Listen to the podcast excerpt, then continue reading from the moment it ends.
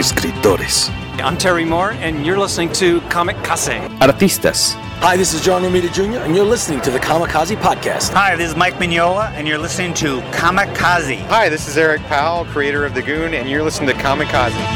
Editoriales. Hi, this is J. Scott Campbell. You're listening to Kamikaze. Hi, this is Terry Dodson, and you're listening to the Kamikaze Podcast. Traductores. Hello, it's Kamikaze from Grant Morrison. This is Gary Frank, and you're listening to the Kamikaze Podcast. Coleccionistas.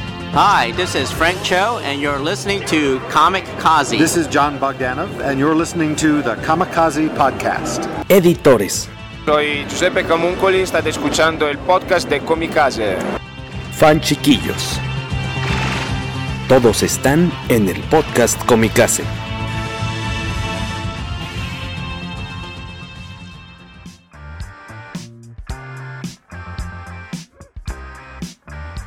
Hola, hola, hola. Muy buenas noches a todos los que se están sumando a toda esa masa de fans comicaseros, podcast, podcast, podcast comicaseros que se están uniendo aquí a la transmisión, como cada miércoles por la noche. Bienvenidos al episodio 217 del PPC, Poderoso Podcast Comicasi. Mi nombre es Jorge Tobalín, de mi lado izquierdo se encuentra... Pero ahora, como si se hubieras desayunado, Luis. ¿Quién? Luis se encuentra. No, pero, pero, pero, esta hora ya da igual el desayuno, ¿no? Más bien es como si hubieras cenado. A ver, esperen, denme un segundito. Ah, míralo. Ya está tomándose sus Luis espinacas. Ah, mira, ya aclaraste la garganta. ¿Qué estás bebiendo esta noche? Hoy me patrocina. ¿Cuál es tu patrocinador? Heineken. Heineken, la cerveza. Me estaba patrocinando el Dr. Pepper, pero son bien chiquitos y es adictivo ese pedo, entonces. Pero, pero Heineken está bien porque hoy fue día de Champions. La Champions. Turu, turu, Y el hombre de la coca. Cola.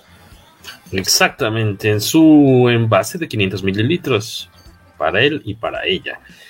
Eh, debajo, aquí se encuentra el buen. ¿Yo?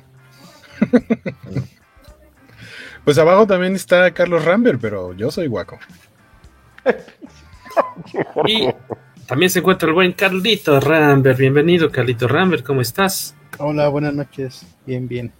Gracias por estar con nosotros. Ya eh, acaba de regresar también de, de una ausencia. Sí, fui a visitar a Beto a su isla privada. ¿Cómo estás? ¿Está bien? ¿Ya se está recuperando? Uh -huh.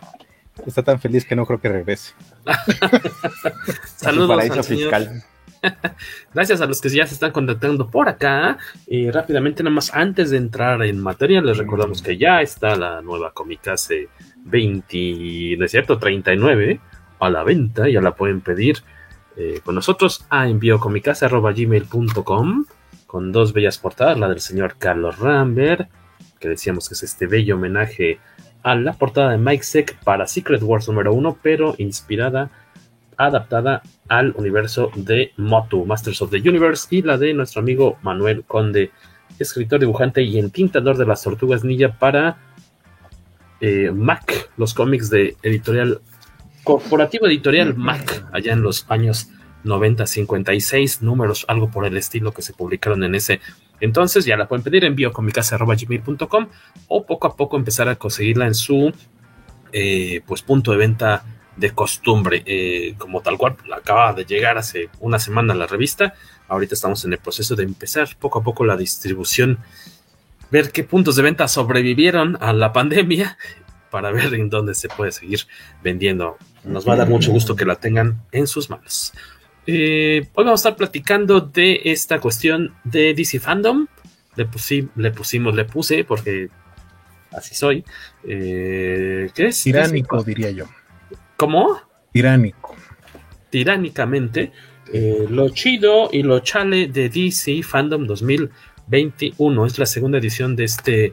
Pues ya su. su ahora sí que Warner Diagonal DC ante esta cuestión de la pandemia, llega un momento en el que se ve obligada el año pasado a mejor ante la imposibilidad de participar en una San Diego Comic Con, en una New York Comic Con, con, con todo lo que solía tener, Waco nos ha tocado ver, ¿no? En, eh, en el stand gigantesco de, de DC Comics, tal, tal, vez el más bonito casi siempre de, de San Diego, como uh -huh. llegaban ahí las estrellas, este, Henry Cavill, Will Smith, esta, se me olvidó el nombre de de Harley Quinn, de esta Margot Robbie. Margot Robbie, los que se te ocurran, esta Wonder Woman, llegaban a hacer Gal Gadot, a hacer sus firmas y demás, a promover eh, las películas en las que estaban trabajando y pues yo creo que eso ya se terminó o vamos a ver algo muy sencillito en próximos años cuando estas actividades se, se reanuden de forma entre comillas normal y DC Fandom es este pues como evento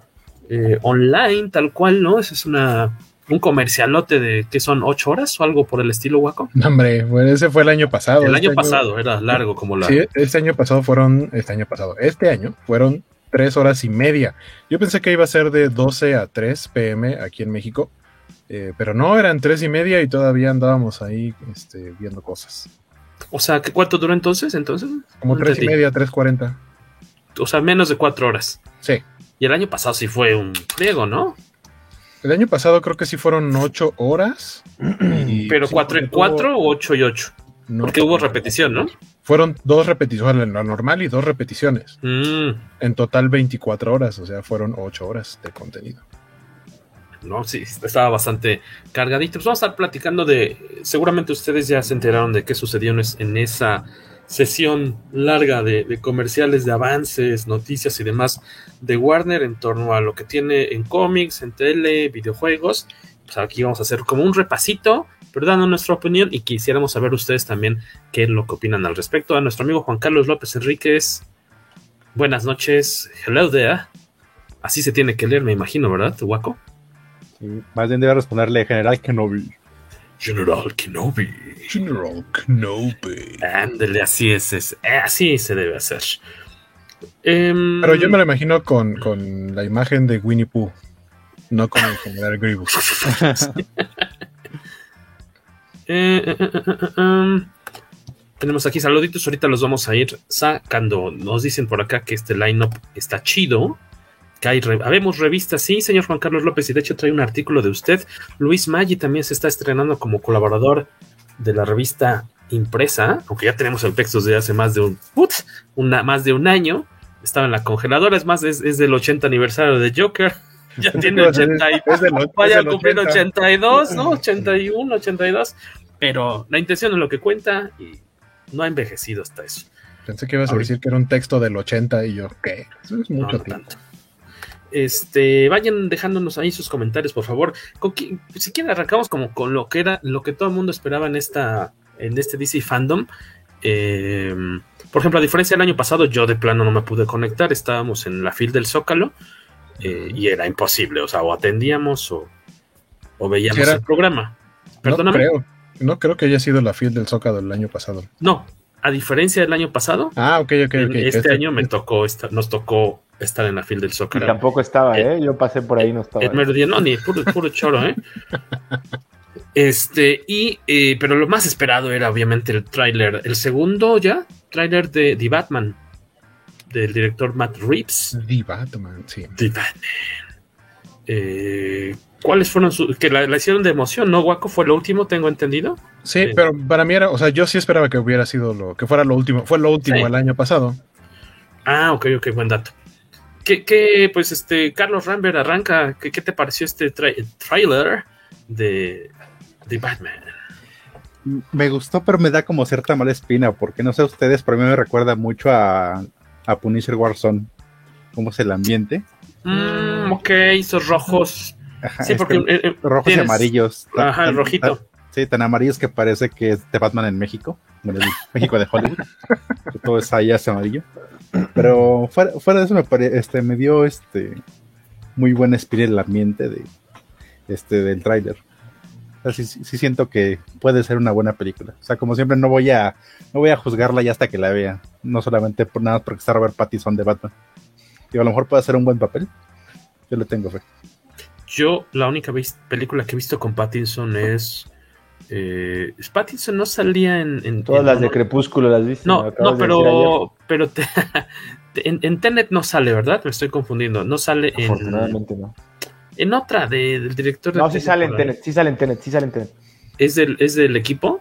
Sí. Yo nomás lo ubico de, de, de Harry Potter. Harry Potter, ajá, Ah. justamente. Y bueno, y tenemos el esta, la del. Faro, que es- dicen que es buenísima y la tengo ahí marcada en. No Es me acuerdo si en Batman, HBO. Batman contra el Duende Verde. Eh, ah, exactamente. Batman meets the Green Goblin. Esa la tengo marcada, creo que es en HBO o en, o Netflix, no me acuerdo, y no, no la hemos visto todavía, pero dicen que es una gran, gran película y que este chavo, pues sí sabe actuar. La verdad, yo la más he visto una. Eh, tal vez no me fascina. el- el- el- eh, creo que de hecho nunca me ha fascinado el físico del actor que interprete a Batman. Tal vez con Ben Affleck podría creérsela. No voy a O sea, juzgarte, pero Ajá, Ben Affleck sí dejas que te sabrosee entonces. Sí, sí, como, a, como a esta Jennifer López. Con Ajá. las fotos que subimos el otro día. Sí, que no le despega la mano de, de su nacha. Por cierto, un saludote a Doom Chef Rock, a quien pude saludar el fin de semana allá en la FIL. Este. Y a Jennifer López también. Ajá, estamos hablando de Jennifer López y dices, por cierto, un saludo. Y yo, ah, saludar a Jennifer López. Nos agarramos así, nos saludamos de, ca- de cajita de, car- de de cartón. cartón. Fue, un, salu- un- fue un, un gusto conocerte, Doom Chef Rock, que, me, que estuvo chistoso porque me, me identificó y eso que traía yo cubre, cubrebocas. Eh, déjame decirte que, eh, o sea, tú no, no, no dejas de ser identificable por traer un cubrebocas. sí, sí. Hay muchas Ah, más bueno, pero él, pensaba que él pensaba que yo era un titán de 1.90 y ya cuando me vio con hombre. 1.60 dijo, "Ay, yo creí que eras más alto. Dije, pero, pero estuvo chido conocerlo de todos Sí, modos. te dijo, ¿dónde está el ventríloco que te mueve, Jorge? La manita, A ver, volteate. como la rana René así de ah. Volvió la cantinita de Luis Maggi, qué bueno, por fin Carlos Ra- Carlito, Rambert y Mr. Maggio juntos en un episodio del poderoso podcast Kamikaze. No se había dado, ¿verdad? Desde Sentí que me castigaba con el a- látigo de su desprecio. No, Ajá, más bien nos ajá. castigaba a Jorge, que escogía temas que no habíamos visto. que, que, que escogía temas que no me interesaban en lo más mínimo. por favor, vayan a ver James Bond. No. Digo, si no he visto ninguna de las anteriores, o sea, ahí todo tiene un orden. Y lo malo es que James Bond ahorita tiene una onda de que, el- digamos que los derechos en teoría los tiene Amazon, pero por la familia Broccoli no Los Broccoli. Ajá, todavía no existe un acuerdo para que de verdad las puedan poner en, en Amazon Prime. Es una onda muy rara. Entonces no hay ningún lado en donde se pueda ver las películas de James Bond de manera legal. Según yo, las viejitas sí hay, hay por ahí este, alguna plataforma donde sí están, algunas, no sé si todas, pero las más recientes, ah, um, no. Este, Métodos corsarios me salvan de eso. Luis, ¿cómo viste el comercialín de el comercial, el, el tráiler de The Batman? Fíjate que ahorita que Carlos dice que, que, se, que se figura la de Warzone, que es la de Ray Stevenson, ¿no? Eh, Sí, sí, sí. sí, sí le da un aire cañón, pero eh, me da. Me gustó, me gustó porque es- esta es una similitud con lo que hicieron con Daniel Craig en James Bond. Se están saliendo de lo que había antes, totalmente, ¿no? Y, y están mostrando una visión un poquito más oscura. Parece un Batman de Lee Bermejo para empezar. O sea, cada vez que lo veo me asemeja más a Lee Bermejo dibujando que pues no al mijito. Sí, Pero- de los di- dibujantes, el más colaborador de Brian Azzarello. Ujú, Básicamente. Y, pero. Y un dios entre los hombres, porque el desgraciado es guapo, el cabrón. Como lo hubieras visto en la mole, o sea, es- se- tenían que ponerle letreros de caution, caution wet floor, ahí cerca de donde estaba, no, a, a este Bermejo. ¿A poco? Oh, sí, es que era muy guapo el cuate, entonces las chavas estaban así.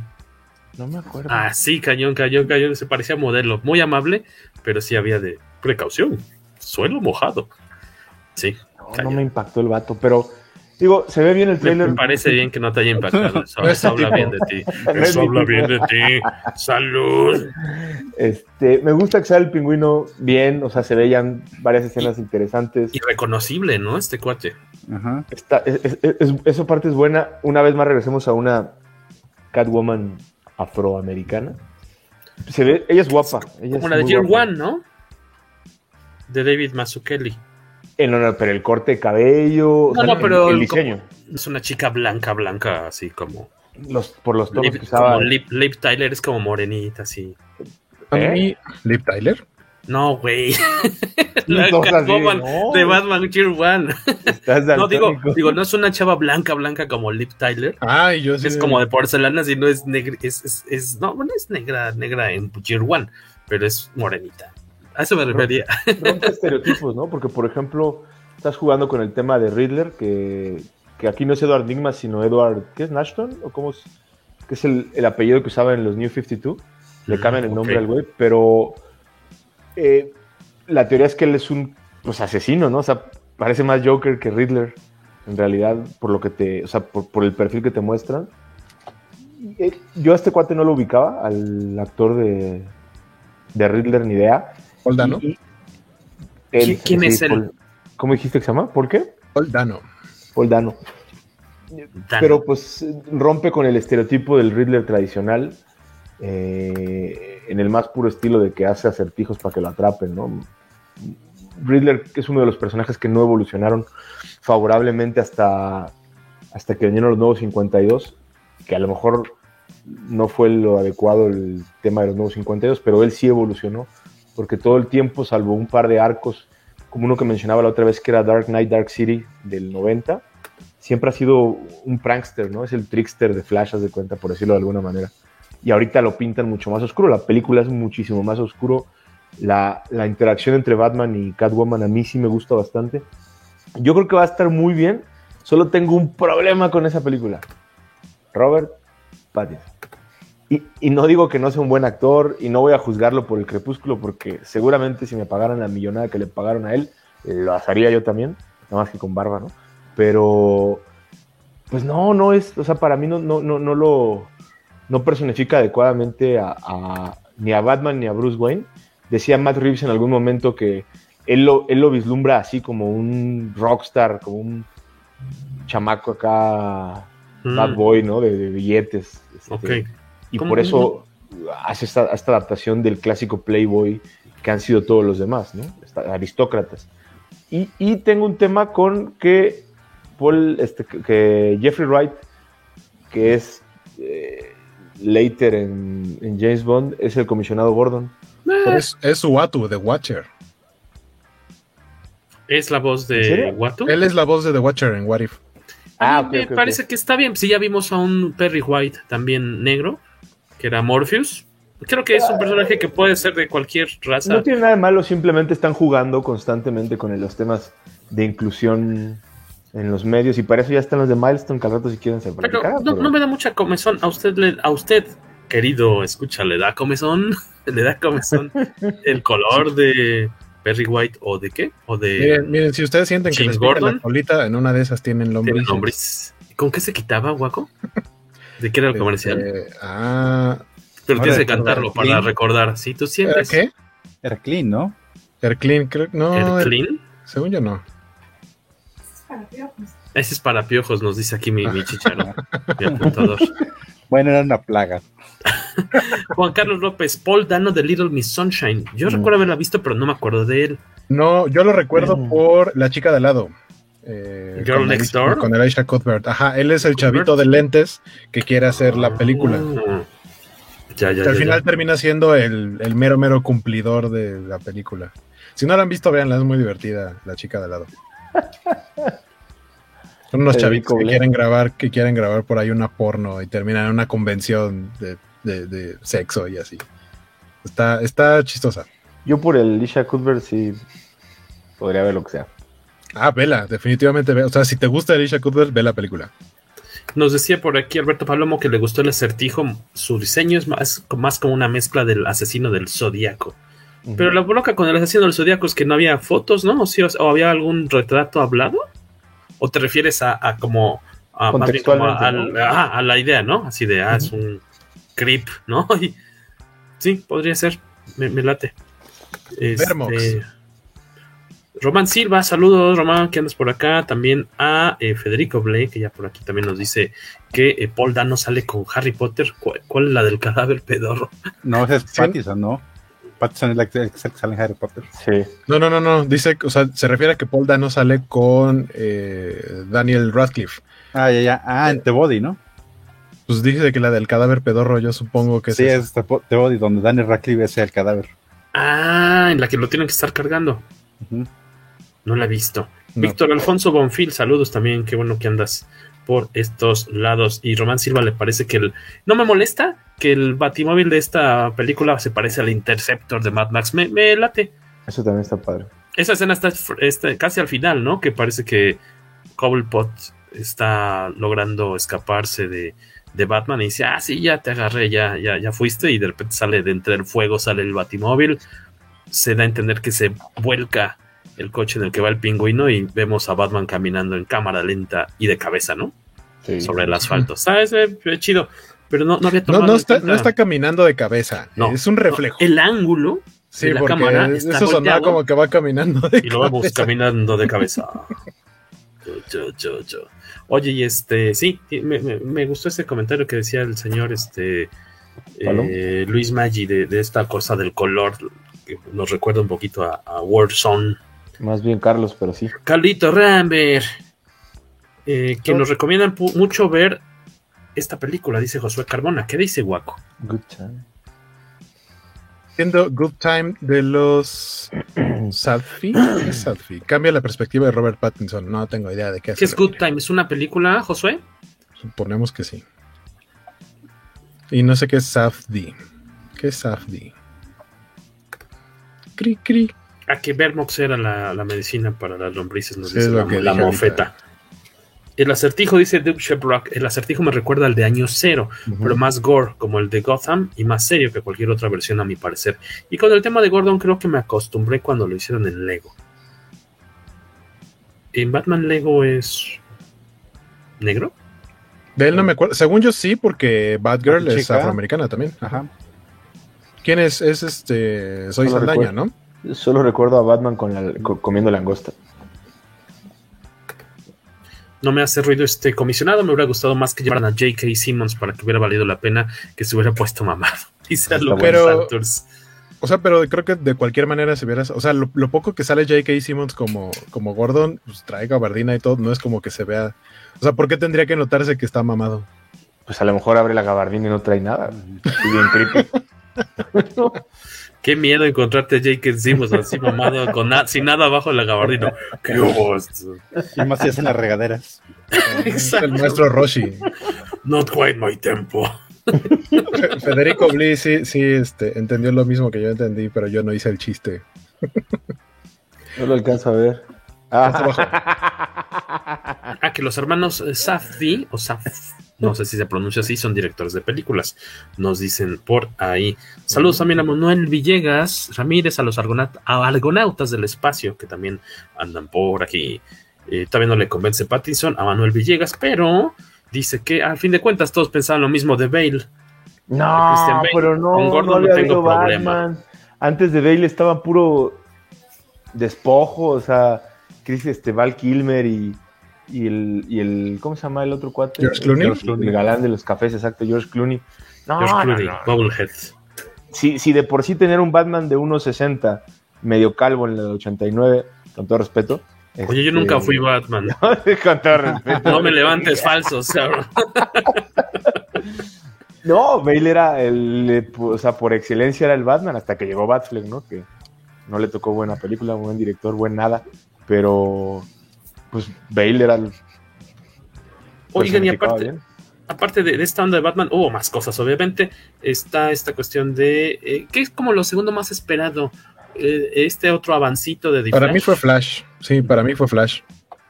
¿Pero qué, qué viste de, de, Flash? Yo me quedé ahí como solo aparte de las botas amarillas. Un, un tráiler. No, no, no, pero de Flash fue la, las botas amarillas fueron de la serie de televisión. Nosotros hablamos de la película. Oh, claro, claro, claro, claro, ya sí, sí, sí, sí, sí, sí, sí. sí, sí, sí, sí. Que, que, que, eso habla mucho de qué está sucediendo en la serie de Flash de CW, en la que el protagonista o el gran anuncio en DC Fandom fue Flash tiene botas amarillas.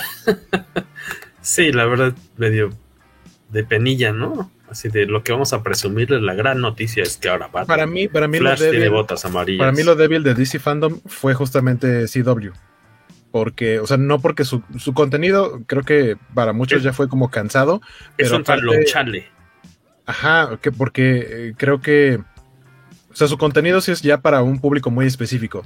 O sea, dentro de lo, los que nos late esto, yo le entré un tiempo a Flash, a Supergirl, vi muy poquito de Legends of Tomorrow, jamás vi Arrow, pero creo que todos los paneles de CW eh, sí iban como muy a su público y fueron como lo más aburridón del evento. Eh, incluso Superman and Lois, que me gustó, desde lo más decente, creo yo, de CW, su, su momento, su ratito, para mí estuvo chafón. ¿Cuál, es, ¿Cuál sería para ti el público? Digo, yo vi Arrow cuatro temporadas, creo que me eché. Es más, creo que me eché todas. Eran cinco, según yo. Y, y de Flash aguanté dos. Pero para mí el, el, protagonista es insufrible. O sea, no me representa Wally West salvo en sus conflictos internos en el tema de. Pues es, que, pues es, que es Barry Allen, por eso no te representa Barry West. O sea, Wally West a, a es, Wally el chavito, es el no chavito. me representa a Barry Allen, pero ni a Wally West, evidentemente, tampoco. Esta ¿no? fue la protagonista del panel de Flash, que ahora va a usar botas doradas. Bueno, Son de esas botas Bubble Gomers, ¿no? Así como de. Ah, yo no los veo mal, o sea, para la evolución que le han dado al traje, de cómo empezó a cómo va ahorita, creo oh, que, que era, era, horroroso el del de, principio, ¿no? De la serie. Sí, el original, el primero, primero Aquí estaba feo. Yo siempre sé, no, yo he visto muy poco de Flash. Físicamente siempre me ha parecido que tiene cabecita como de cotonete el actor. Como que es muy delgadito aquí del cuello y tiene su cabecita así como de Q-tip. Pero me, me cae bien, pero la serie sí creo que tengo 20 años más de los necesarios para poder disfrutar. Ah, ese es el truco. Yo también, te, ahí sí, sí, sí, sí. sí. Yo, Yo por ejemplo, es Titans, Doom Patrol, sí me gustan. Todos los uh -huh. de Marvel, de, obviamente cambiando de, de, de banda ahí en, en, en, Netflix, pero no, no, no, no, no le doy a este a ninguna de las series, ¿eh? A ninguna. Y les di a, mínimo un capítulo a cada una y bla. No. Oye, y este, Igual, decíamos. yo solamente Perdón. he visto los, los esas series cuando son como crossovers. Como, Exacto. Sí, sí, sí. Como un evento importante, entre comillas. Mm. Sí, sí, que, que, que, entre todas se, se, cruzaban, ¿no? Ajá, que creo que nada más lo último que vi fue cuando regresó el Flash de los noventas, porque esa serie sí me gustaba. Claro, ahí volteamos y, todos a verla de nuevo. Y que de ahí salió, por ejemplo, Superman and Lois, y, y que Supergirl formara parte del universo de CW fue gracias a esos crossovers. Porque Supergirl estaba totalmente aparte, no tenía nada que ver con, con ellos, a pesar de que era parte como de la misma producción. Sí, igual Black, mm. Black Lightning. Si no Exacto, sí, sí, sí. Black Lightning, para que vean ahí si no le he entrado, no sé, no sé si incluso no la mencionaron, ya se acabó. ¿Qué pasó con Black Lightning? No tengo idea. No sé, yo me eché como cinco capítulos y le paré. Eh, la, la, que está ahorita, que dicen que está buena, es Stargirl, pero no le he entrado tampoco.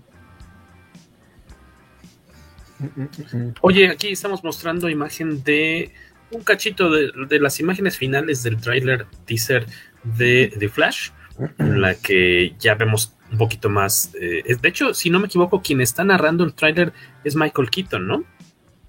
no Pareciera que la voz del inicio es Michael Keaton. Este. Mmm, se revela por ahí algo muy chistoso, ¿no? Que, que aparecerá probablemente el Batimóvil de, de, los, de los 80, de los 90. Este, aquí ya vemos a cuadro a la nueva Supergirl, a las uh -huh. a dos versiones de Flash, ¿no? El, o sea, el mismo actor, el mismo Ezra Miller, pero sí interpretando Ajá. a dos versiones de Flash. Que tú decías que uno de los trajes que está portando es un traje de Batman, aparentemente, ¿no? No, pues no lo digo yo y no es aparentemente, eso es. Pero pintándolo más bien, está, está ahí este customizado en el instante, pareciera. Sí, el flash que, que, aparece en la imagen que tienes ahorita, el flash que aparece de fondo, lo que trae es un traje, o por lo menos una parte del traje del Batman de los, del 89, uh -huh. eh, pintado de rojo con aerosol y encima del escudo de Batman, encima del murciélago, tiene un rayo amarillo. Entonces, pues entendemos que a lo mejor este es su universo, no sé. Oye, ¿y este trailer qué es lo que nos da de nuevo? O sea, ¿qué, qué, qué trae de sabroso? Pues lo que trae de sabroso es que básicamente están diciendo que esto es una especie de Flashpoint.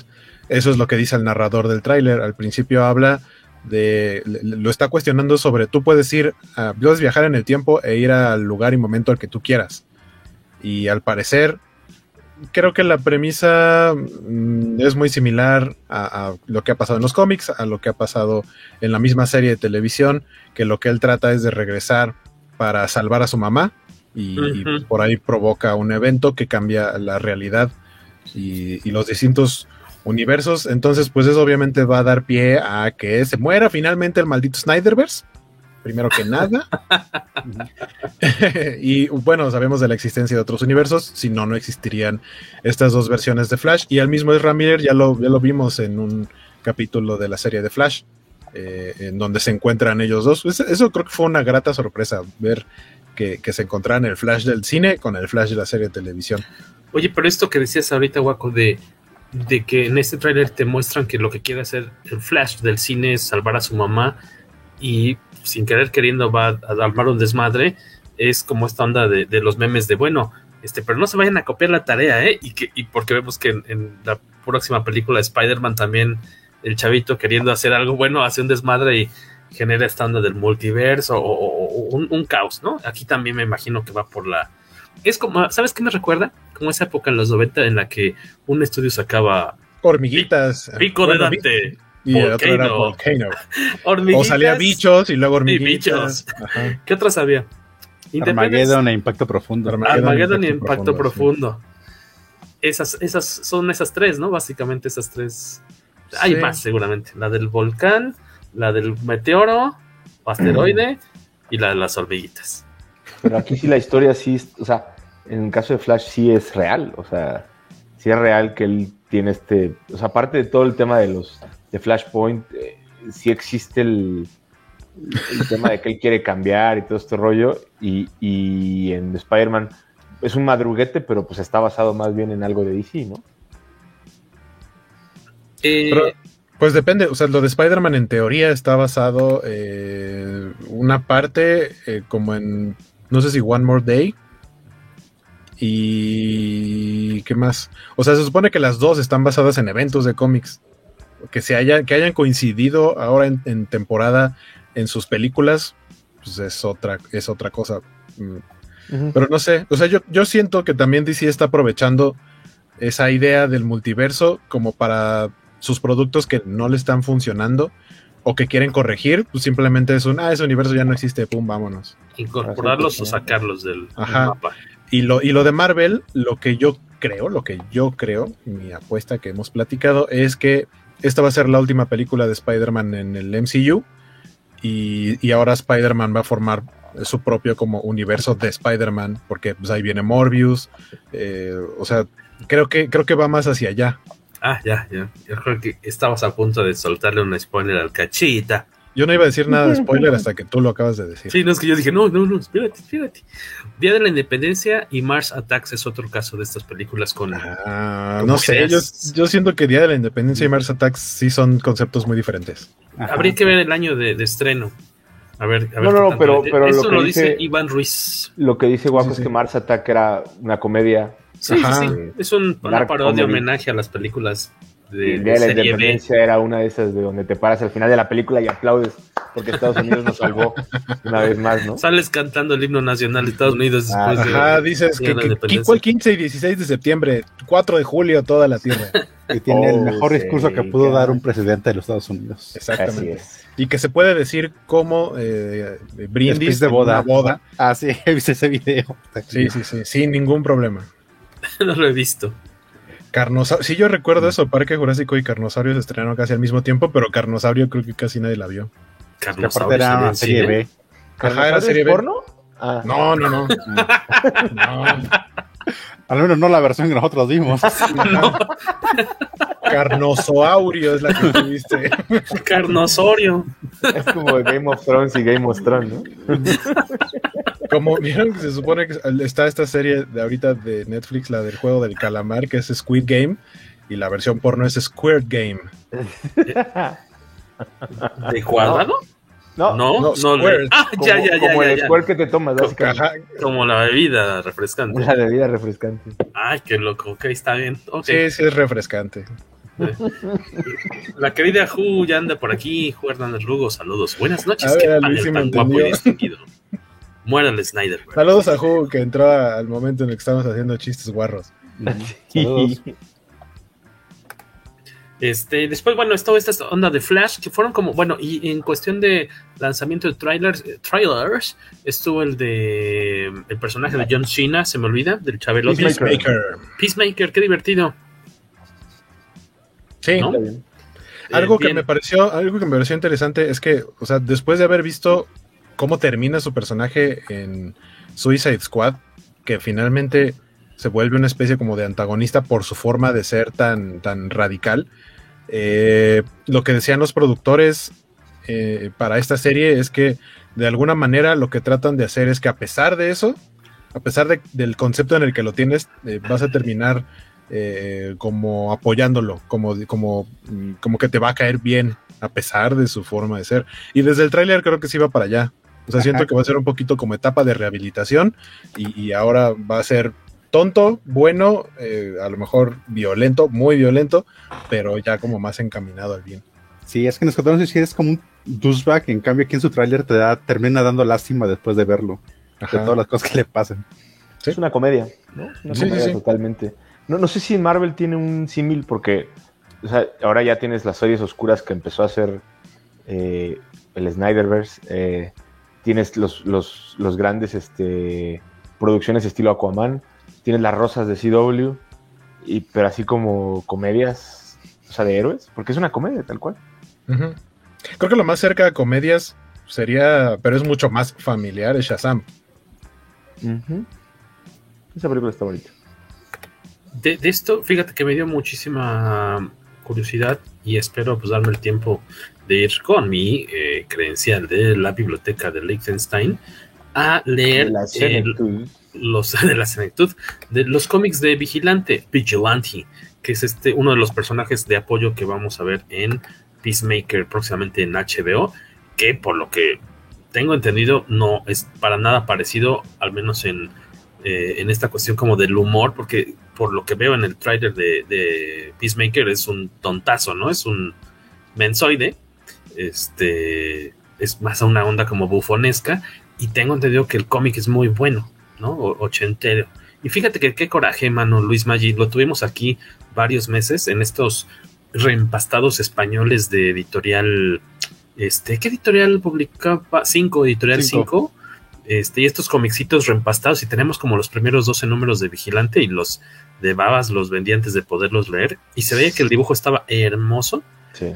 Y no dudo que la historia estuviera padre, pero pues yo creo, espero poderme chutar los cómics antes de, bueno, al menos los ¿Morir? primeros do- 12, antes de ver la serie, para poder conocer un poquito más de este personaje de, de apoyo en, en Peacemaker. Voy a investigar con mis contactos del submundo de, del rock show. Eh, para que te consigan los cómics viejitos. A ver qué tal. Y la bronca es que yo creo que como el personaje va a salir en tele, te van a salir ahora más caros que si lo hubiéramos comprado hace un año. ¿No? Van a subir de precio, seguramente. Ok, Yo igual bueno, los iba a. Si, si, gu- si gusta el personaje, van a sacar un TPB con los primeros números. Eso es bueno, eh, tienes razón, Carly. Carlito Rambert.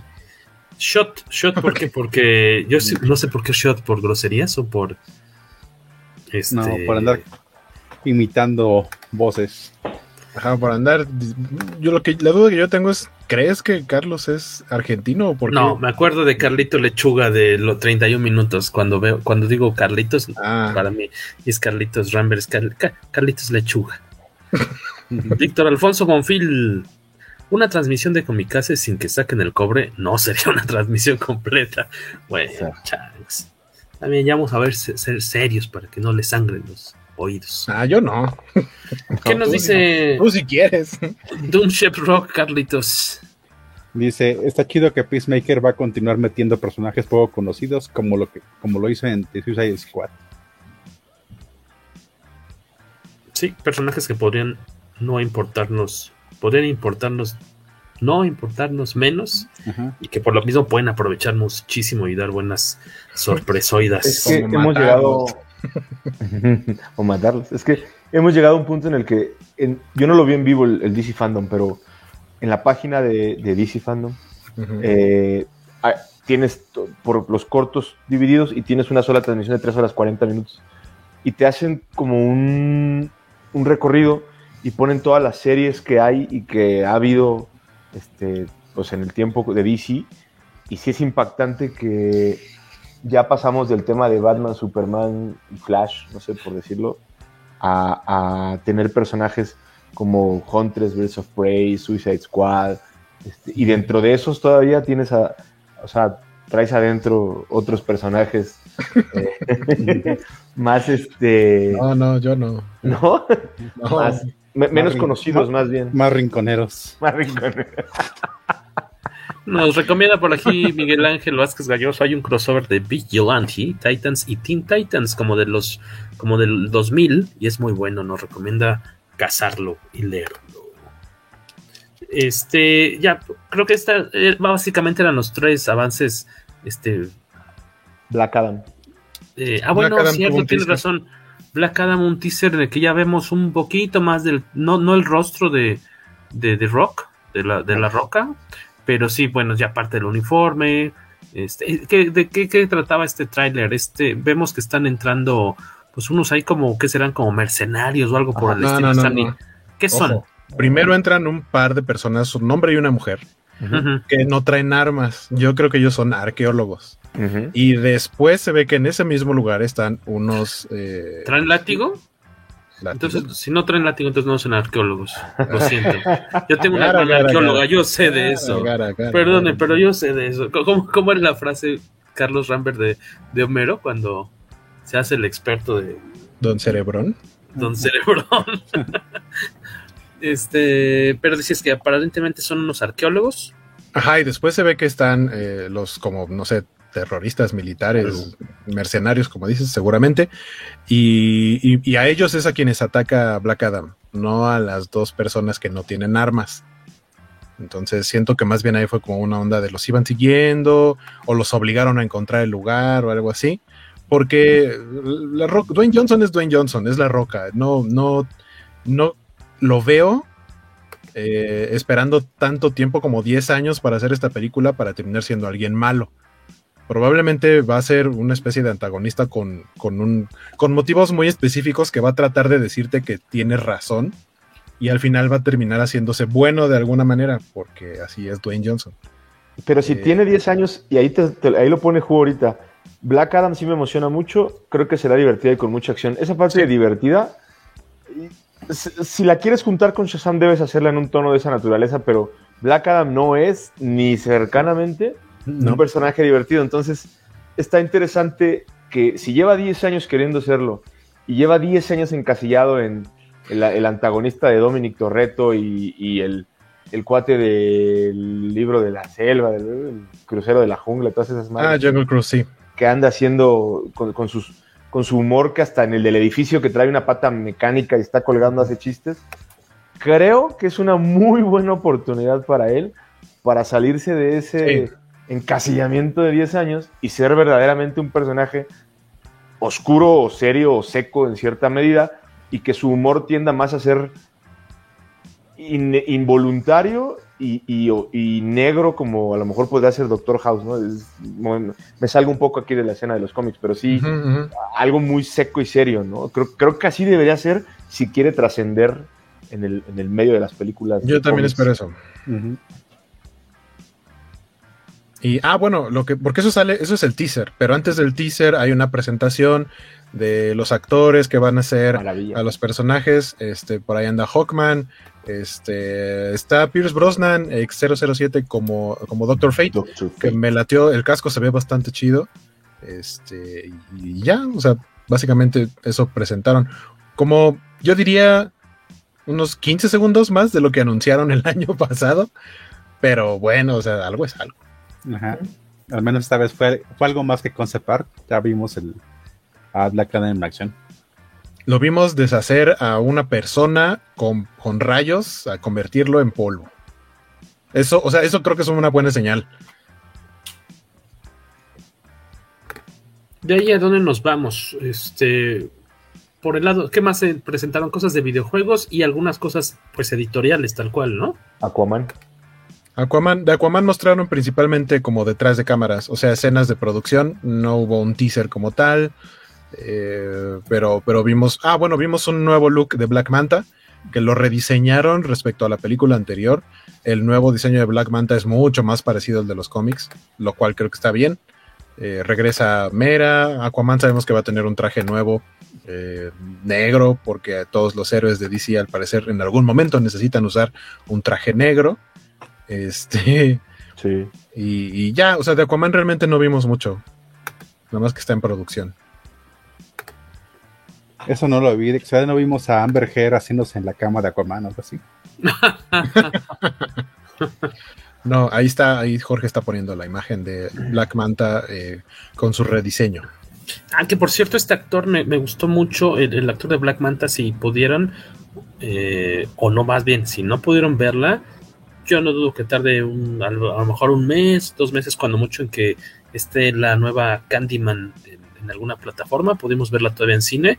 Este, bastante bien, ¿eh? Este, este personaje como, como el protagonista de, de esta película de, terror, esta actualización de, del, del, de este, pues leyenda urbana monstruo bastante chida, se las recomiendo y que aparte lo vamos a ver en, en la nueva, ¿cómo es Matrix qué? Resurrections. Uh -huh.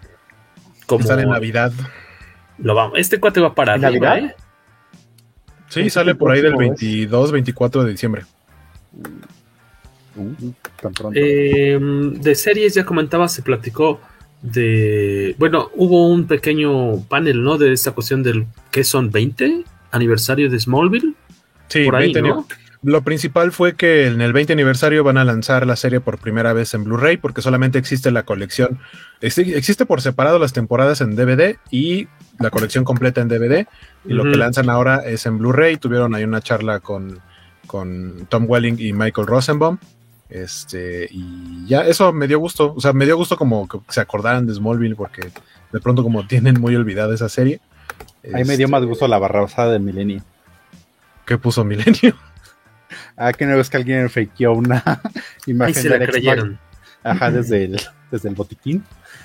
Y Milenio la repitió como si fuera. Bueno, hizo una nota como si fuera, fuera real.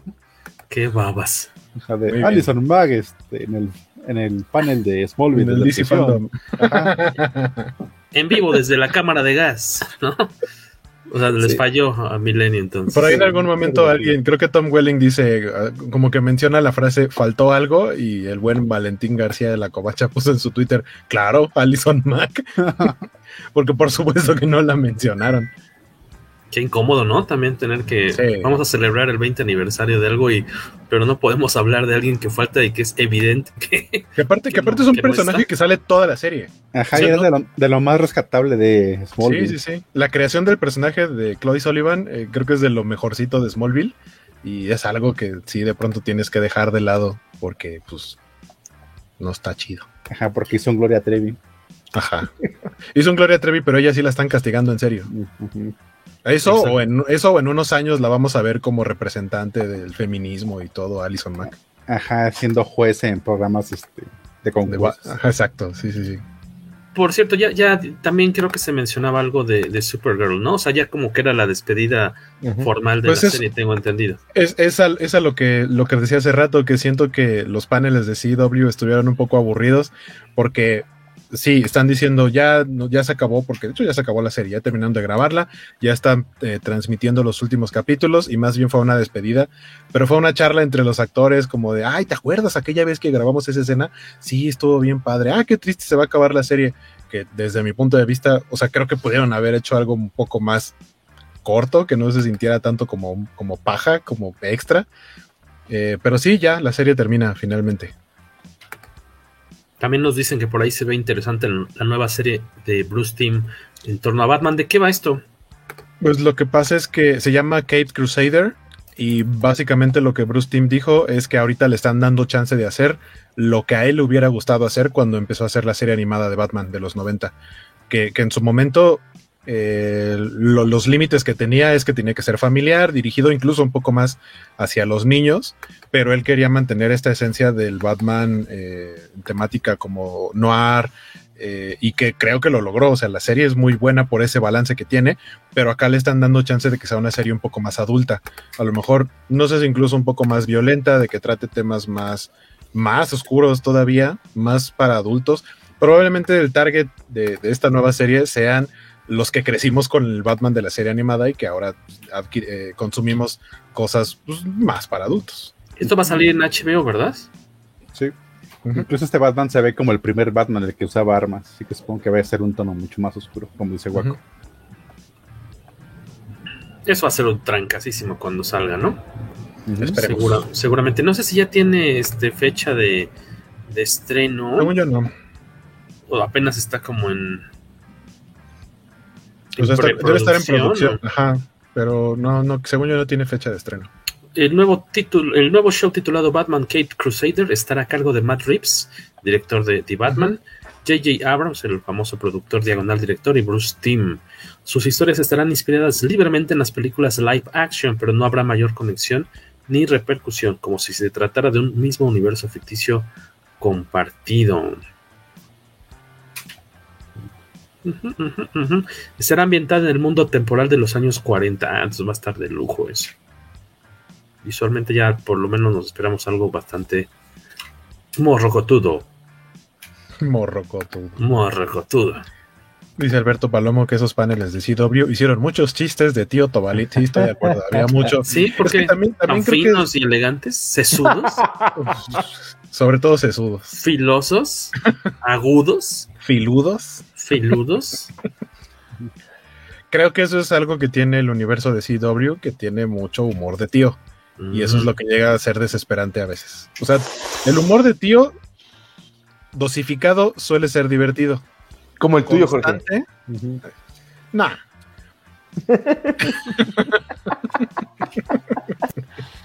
Se está cortando la transmisión. Estoy, estás pasando por un túnel, güey.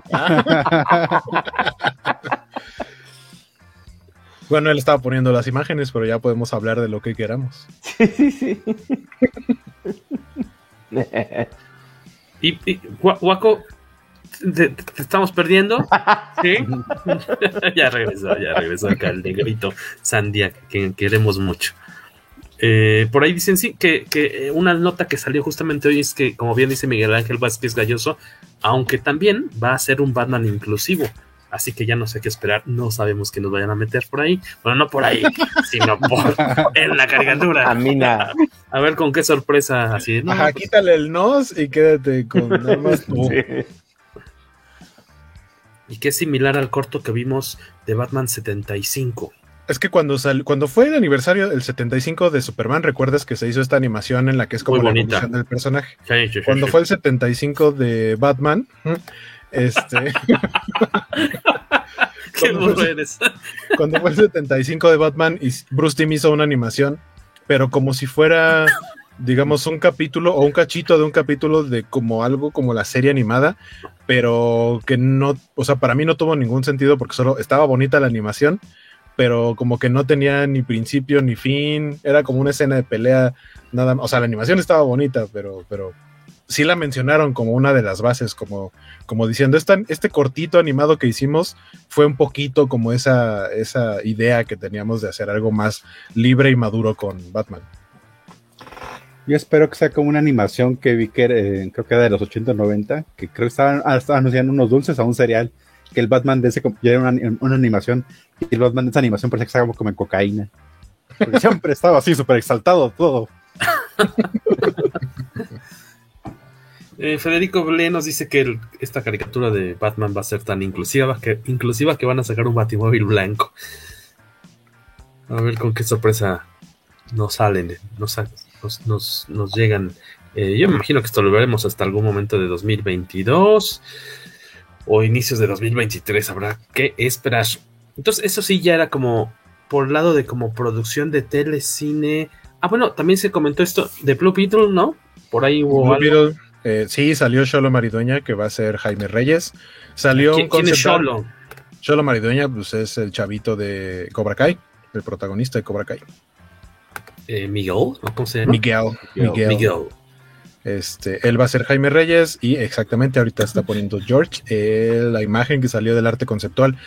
Que si se acerca en algo a esta imagen que estamos viendo, la neta es que se ve muy chido ese diseño de Blue Beetle. Este, yo, miren, totalmente de acuerdo. No, si se acerca algo así va a ser un videojuego. sí, o sea, no, no. Que, que, yo creo que a Carlos le, le, preferiría que antes saliera Ted Cord que Jaime Ajá. Reyes, pero. Apoyo. Sí, es que digo que no, no, este, no pienso que este Jaime Reyes sea un mal personaje, simplemente lo odio porque no es actor. Apoyo. Vamos a dejar ahí ese recordatorio de Guaco uh -huh. y su pala palabrotas, sus palabrotas en esta noche. Me estás haciendo aloja. Bien rebelde. Sí, bien rebelde. Bad boy, bad boy. Este, por ahí. Eh, eh, eh, ah, bueno, si... lo, lo, que más salió de, de para tele, se anunció la cuarta temporada de Titans. Okay. Ahorita está la tercera en HBO Max. Yo apenas estoy empezando a ver la segunda, que dicen que es muy buena. Yo me quedé en la segunda, no he empezado a ver la tercera. Eh, se anunció también, bueno, confirmaron segunda temporada de Superman and Lois. Este, creo que esa incluso ya estaba más bien confirmada.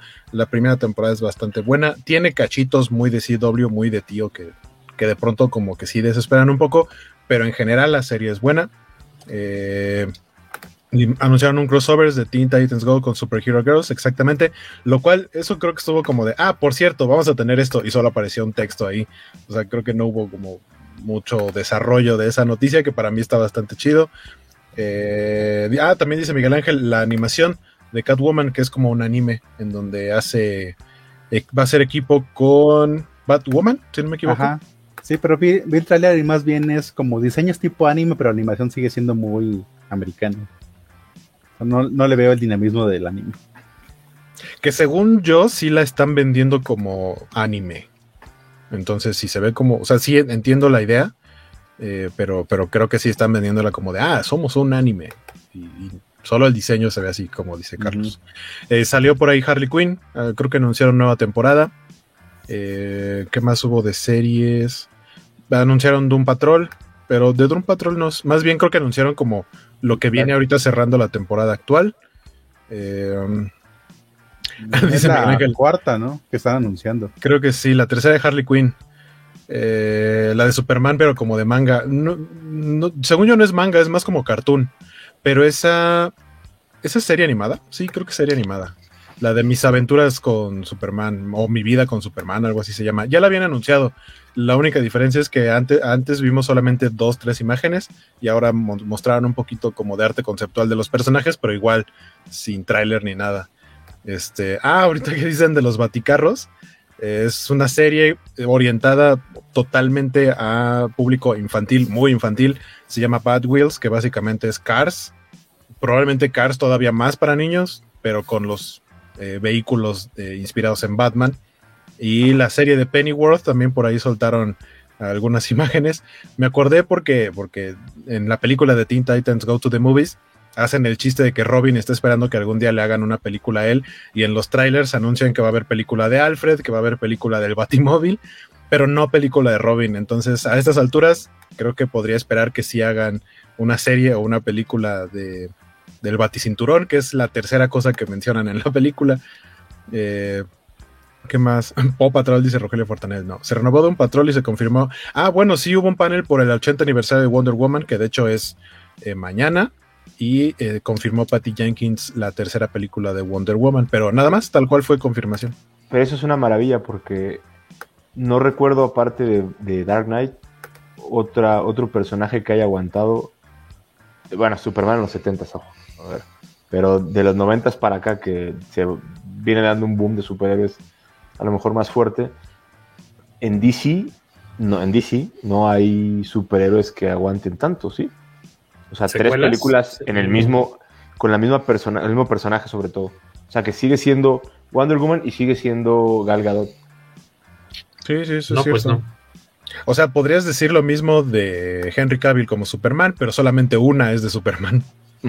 Lo demás tuvo que hacer mezclas para, para sobrevivir, ¿no? Pero, pero la de Wonder Woman pegó tanto que. Sí. O sea, y, y, yo, por ejemplo, no veo una tercera de Aquaman. O sea, no sé qué se vayan a sacar bajo la manga en esta película, pero andar paseándote en caballitos de mar no da para hacer tres películas. También ya, sacaron eh, a sus dos únicos villanos conocidos. que lo integren a una nueva Liga de la Justicia, ya en el nuevo universo post-Flash. Yo pensé, eh, Víctor Bonfield también dice. Víctor Bonfield dice Super Pets, eh, que también la presentaron el año pasado. Y ahorita soltaron más bien un teaser y, y viene este, también un videojuego que yo creía que era para móviles y no, resulta que es para consolas. No creo que se vea, o sea, los gráficos no se ven tan chidos como para consolas, pero bueno. De videojuegos que se anunció. Justice. Justice, exacto, sí, sí, sí. Phantoms, que de hecho lo que dijeron fue en este momento que estamos hablándoles de Young Justice Phantoms, cuarta temporada, este, se están estrenando los dos primeros capítulos a nivel mundial y dicho y hecho, si uno iba a HBO Max, ya estaban ahí, no importa en qué parte del mundo lo estuvieras viendo, obviamente donde está disponible HBO Max, y eh, ya pueden ver los dos primeros capítulos de la cuarta temporada de Young Justice que se llama Phantoms. ¿Y de videojuegos que se, que se mostró? Por ahí vi cosas de. ¿Qué es? Gotham Knights o cómo se llama? Gotham Knights, que no presentaron gameplay. A mí me sorprendió que, no mostraran gameplay. Mostraron otro, otro teaser, bueno, más bien un tráiler, en el que te dan como la idea de, de, qué fue lo que pasó. Sabemos que Batman está muerto, que Gordon está muerto, y Ciudad Gótica la está protegiendo, pues, los herederos de Batman, que son Nightwing, Red Hood, Robin y Batgirl. Y se supone que vas a jugar como cualquiera de estos personajes y se van a enfrentar a la corte de los búhos. Los herederos del, del, héroe, del héroe solitario. Ajá, sí, la batifamilia. que, que, en algún momento pasó, o sea, es una especie como de chiste, ¿no? De que también tiene Superman, que es el último hijo de Krypton, pero en algún momento llegaron a haber montones más de kryptonianos. Pero, o sea, la manera en la que... En, en una gente, botella, ¿no? La, la, manera en la que mucha gente defiende el que Superman siga siendo el último hijo, hijo de Krypton es que se refieren a que fue el último bebé que nació en Krypton. Pero, ok. Vamos a decir que se vale decir eso. Su prima es más joven, ¿no? Además. No, no, no, Cara es más grande. Mm. Pero se queda en el espacio mucho tiempo y llega mucho después, por eso parece que es más joven, permaneció y usaba, congelada. Y usaba muchas cremas. Ajá. Le daban su, trata su cápsula en el espacio, le daba su tratamiento rejuvenecedor. Sí, sí. Y la respuesta para Josué Carmona es sí. Ah, Josué Carmona, ¿qué nos pregunta Carlos Rambers? Dice, o sea que Gal Gadot se aguanta. Un piano. Un piano. pues oh, es la mujer maravilla, ¿cómo no va a aguantar un piano? Ah. Nos comentan esta cuestión de Aquaman, la serie animada en HBO. Ah, que son, son tres partes, o sea, son como tres capítulos, según yo nada más, que es un estilo muy como Thundercats Roar. Eh, que según en, tengo entendido es producción de James Wan y en, en teoría sí está dentro de que es como comedia absurda, sí está eh, más o menos como dentro del canon de las películas de Aquaman, aunque Aquaman no se parece nada a, Jason Momoa o al diseño del personaje de Jason Momoa, pero, pero sí, por ahí se supone que, que, es eso. La serie animada de Superman parece que tiene arte de Gur Gurihiro, dice Víctor Bonfil. Sí, es muy el estilo, pero según yo no es Gurihiro, pero sí es totalmente el estilo. Les iba a mostrar por aquí, por si no habían tenido oportunidad de ver un poquito de esta cuestión de, de Aquaman, nada más para los que están ahorita en el en vivo. Recuerden, los miércoles a eso de las 10 de la noche grabamos esta cuestión. Eh, ahí pueden ver un poquito del arte que se está manejando para esta caricatura de Aquaman, que seguramente dividirá mucho a los fans, pero pues primero hay que verla, ¿no? Para... Pues es que, Jorge, si ves una graf un, unos artes, un arte así, pues estás pensando en Ricky Morty. Sí, yo, yo, no soy, yo no soy fan de ese tipo de dibujo, pero al menos me dio curiosidad. Podría ver el primer capítulo y si no es para mí, pues ya lo dejo pasar. No, no, no sucede nada, ¿no? No viste, no viste el teaser, ¿verdad? Porque creo que con, no. el, o sea, con el teaser sabrías si es para ti o no la serie, creo yo. O sea, hay un momento en el que Aquaman se pone a cantar.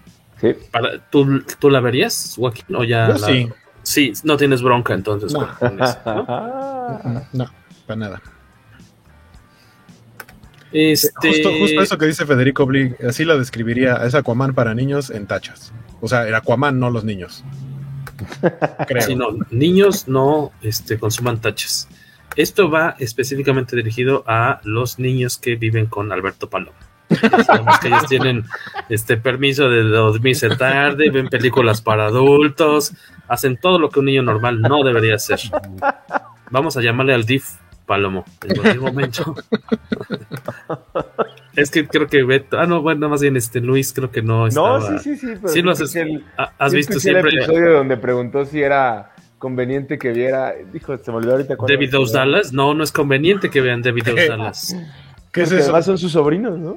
Ah, una película para es adultos muy famosa de porristas, creo que es de los 70, luego unas versiones noventeras, dos mileras, como, pues vamos, a- aprovechándose del concepto, pero la famosa es setentera, de porristas Las tienes en beta, en beta, las tienes en beta, ¿no? güey?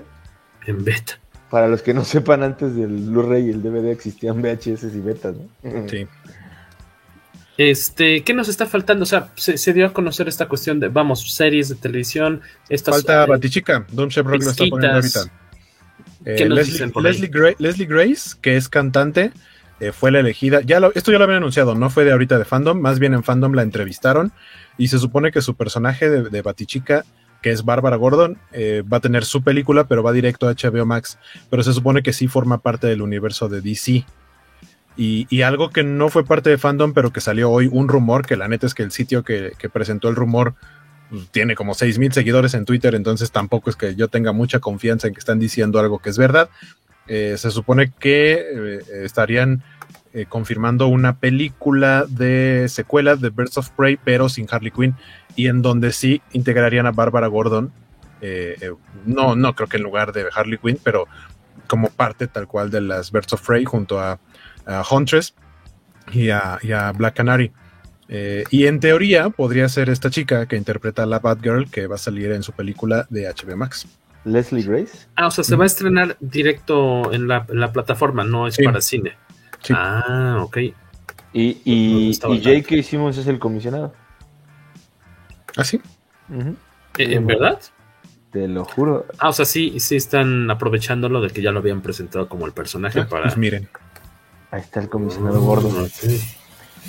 Ahí la susodicha, por si no la conocían, ahí la estamos presentando. Idéntica a la de los cómics, como siempre. Porque hay que cambiar la fórmula para que. Oye, del lado editorial, ¿se- ¿qué se anunció?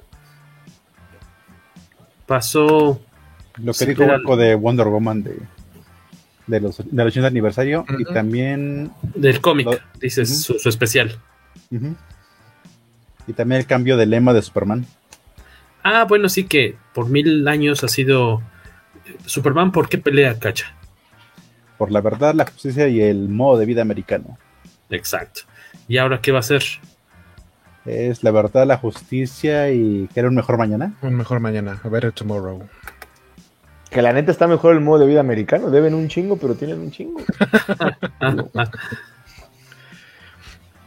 Por cierto, que por cierto, una de las notas recientes, no de fandom, pero que tiene que ver con esto de la frase, es que justamente el colorista de Superman Son of Kal-El este, salió a despotricar en un programa de YouTube eh, del detestado por muchos Comic Gator Ethan Van Cyber, este, que ya estaba harto y que renunció a DC Comics porque cambiaron esa frase de Superman.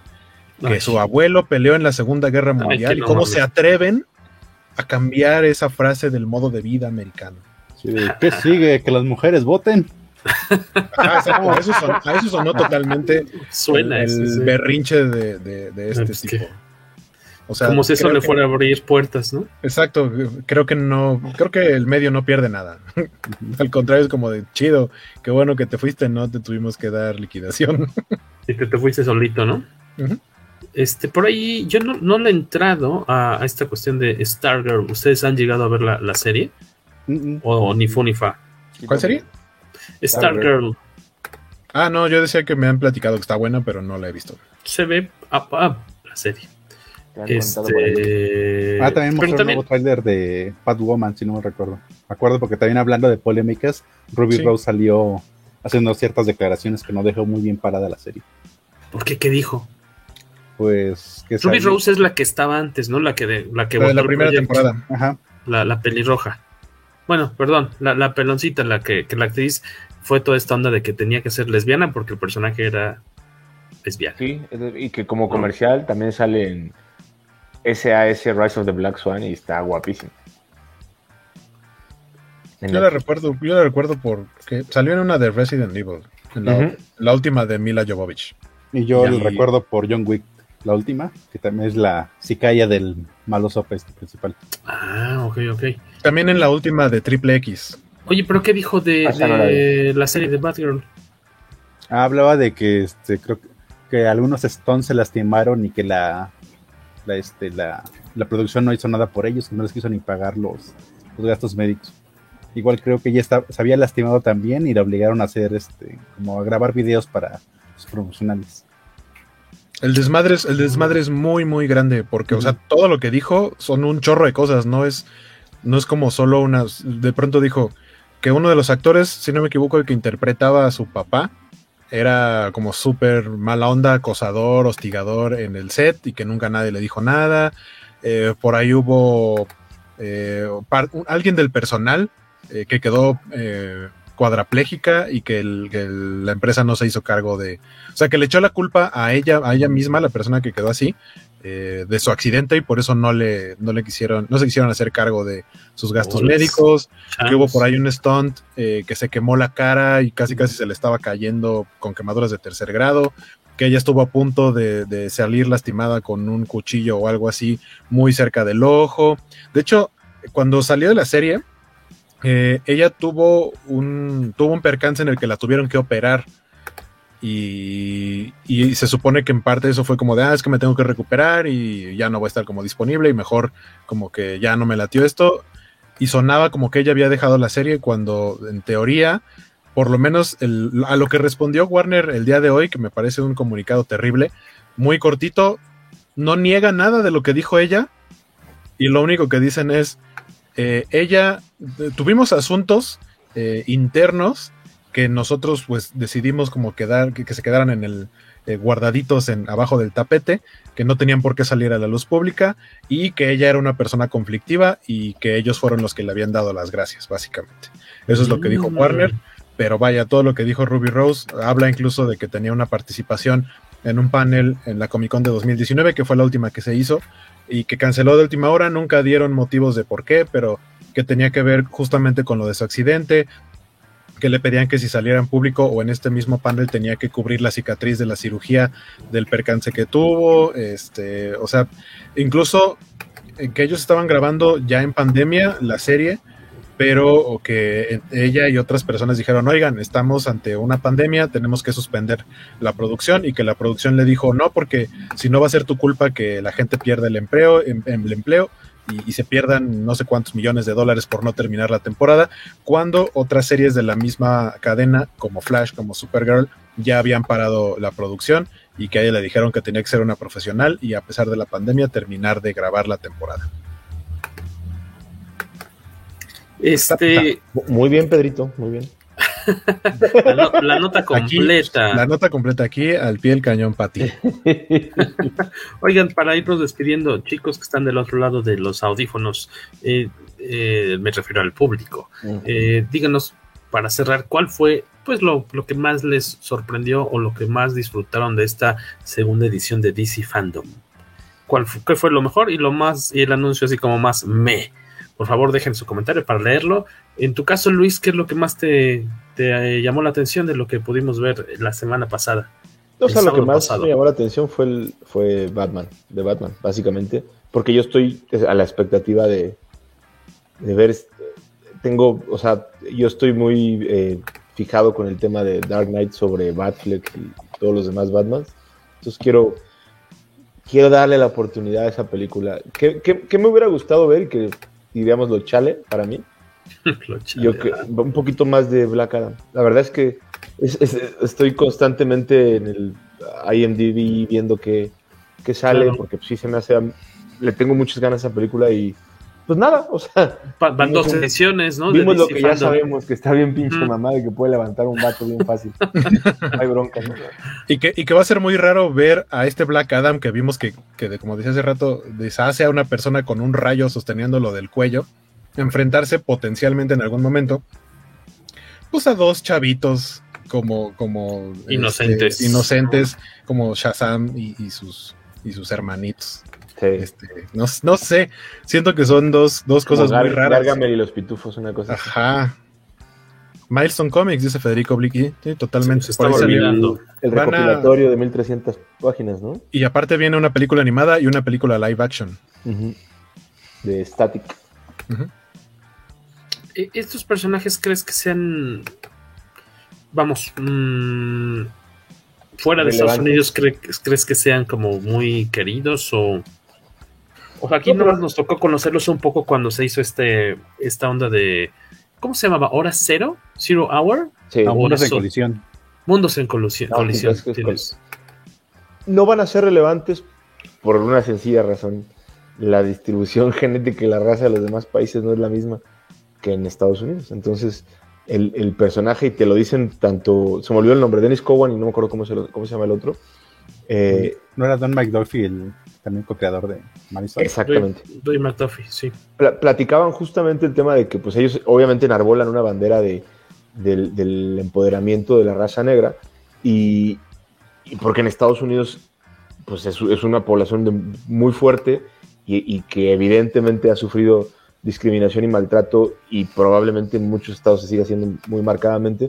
Entonces, pues jala un público muy específico y en el camino arrastra a dos, tres porque los personajes, porque a lo mejor el Blood Syndicate o a lo mejor estático, a lo mejor el otro cuate pueden ser muy, muy interesantes para algunos, pero no va a tener el arrastre y la relevancia que tienen otros. Ellos hablaban de que justamente la gente estaba muy contenta y emocionada porque el dibujo no se mantuvo. Ellos, mucha gente tiene la idea de que iba a ser como en los noventas y, y lo actualizaron y, la- las historias tienen un poco más de profundidad en términos de- de- de desarrollo de personaje y demás, pero mm, fuera de Estados Unidos no tendría el mismo impacto, no, no, no vería cómo, no vería cómo tenga el mismo impacto.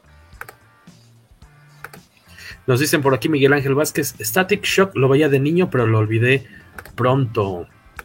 Eh, nos dejaron otros comentarios de estos para, para el cierre. Eh, vámonos con ellos. ¿Qué dice Guillermo Flores, señor Carlos Rambert? Dice, el corto del Batman, ahora de el Batman. Ahora resulta que todos quieren verlo. Soy el Batman. Pues es que la película sí es El Batman. soy venganza. Y Estaría padre que sí le pusieran El Batman. Que tengo entendido que lo que más le agradó a Guillermo Flores fue el corto del Batman. El tráiler, ¿no? Ah, Eh, a Federico, Milestone Comics, la noticia de Milestone Comics en cuanto a la animación, ¿no? A esta, esta serie. ¿Es serie animada o película animada? Película animada y película live action. Ah, ambas. Eh, creo que Federico estaba pidiendo que habláramos de eso más que diciendo que era su momento favorito. ¿Qué nos dice Doom Rock, Luis Maggi? Ver por fin un poco más de Batman del 89 en Flash y obvio el La, trailer de... la- la nuca, la nuca del Batman del Sí, sí. 89 y no el Batimóvil, porque tampoco lo vimos. Sí, podrían haber sido un montón de cajas apiladas en forma del Batimóvil. Exacto. Ujú. Palomo. Eh, Guaco, ¿qué nos dice Miguel Ángel? ¿Qué es lo que más le gustó? Lo que más me gustó fue la serie animada de Batman. Lo que más X se me hizo fue lo de Peacemaker. Yo incluso, o sea, yo no, de, de esas dos cosas que menciona, yo las pondría al revés. No, o sea, veo interesante lo, lo de Batman, pero me y Peacemaker sí me emociona. Por cierto, ahorita que mencionaban a Shazam, de Shazam se mostró algo similar a Aquaman. Mostraron cosas de producción, eh, qué tipo de monstruos van a crear, los entornos, eh, y vimos por primera vez a Lucy Liu y se me fue el nombre de la otra señora que va a ser la villana. Helen Mirren. Ella mera, sí, Helen Mirren. Eh, Roman Silva de Batman y de Flash es lo que más me llamó la atención. A Guillermo Flores, eh, para él, el chale fue eh, Aquaman. No entendí qué dice después. Es que el tono, Peli Jade, lo que pasa es que el. Ah, bueno, no sé si a lo mejor se refiere a la película, pero el tono, pues así se ubico como tono turquesa verdecina al de la caricatura. O no sé, a lo mejor si se refiere al de la película, no sé. De lo más chido, dice Josué Carmona, de lo más chido fue el tráiler de Batman y saber que habrá una nueva temporada de Harley Quinn. Vi por ahí, o sea, no entendí muy bien de qué iba, pero hay un personaje que se llama Naomi, que va a tener, es una chavita afroamericana que va a tener una serie live action. Y no sé, o sea, me sonó como una especie de Kamala Khan, como, como chavita apasionada de los superhéroes que de pronto va a tener poderes o algo así. O sea, creo que va a tener su serie de televisión, eh, creo, creo que va para HBO, y no sé si cómic. No entendí muy bien esa onda de Naomi.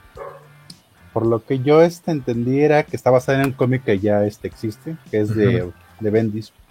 Pero tampoco así le agarré tanto la, la onda de qué trata. Yo bueno, más vi el tráiler, pero igual como dices tú, creo que dirige un blog o algo sobre superhéroes. Ajá, exacto. Sí, de hecho está en su salón de clases y algo pasa y, y dice, me tengo que ir, es para mi blog de superhéroes. Y se sale corriendo y ve volar a Superman y se desmaya y ya es todo lo que pasa en el tráiler.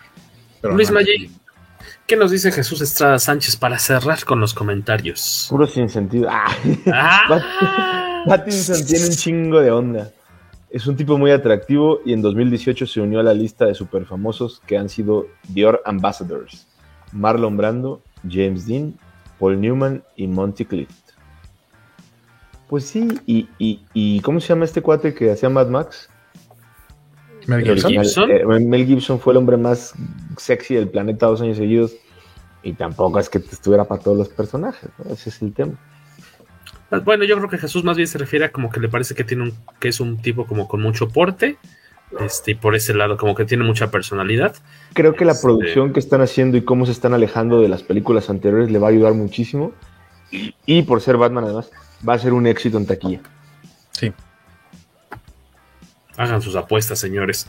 Oigan, pues ya este es momento de despedirnos. Tratamos de, hacer un episodio un poquito más corto que de costumbre. Eh, esperamos que hayan, eh, pues, eh, los que nos están escuchando hoy ya en, Spotify, en iVoox, en Google Podcast o en Apple Podcasts o en Anchor.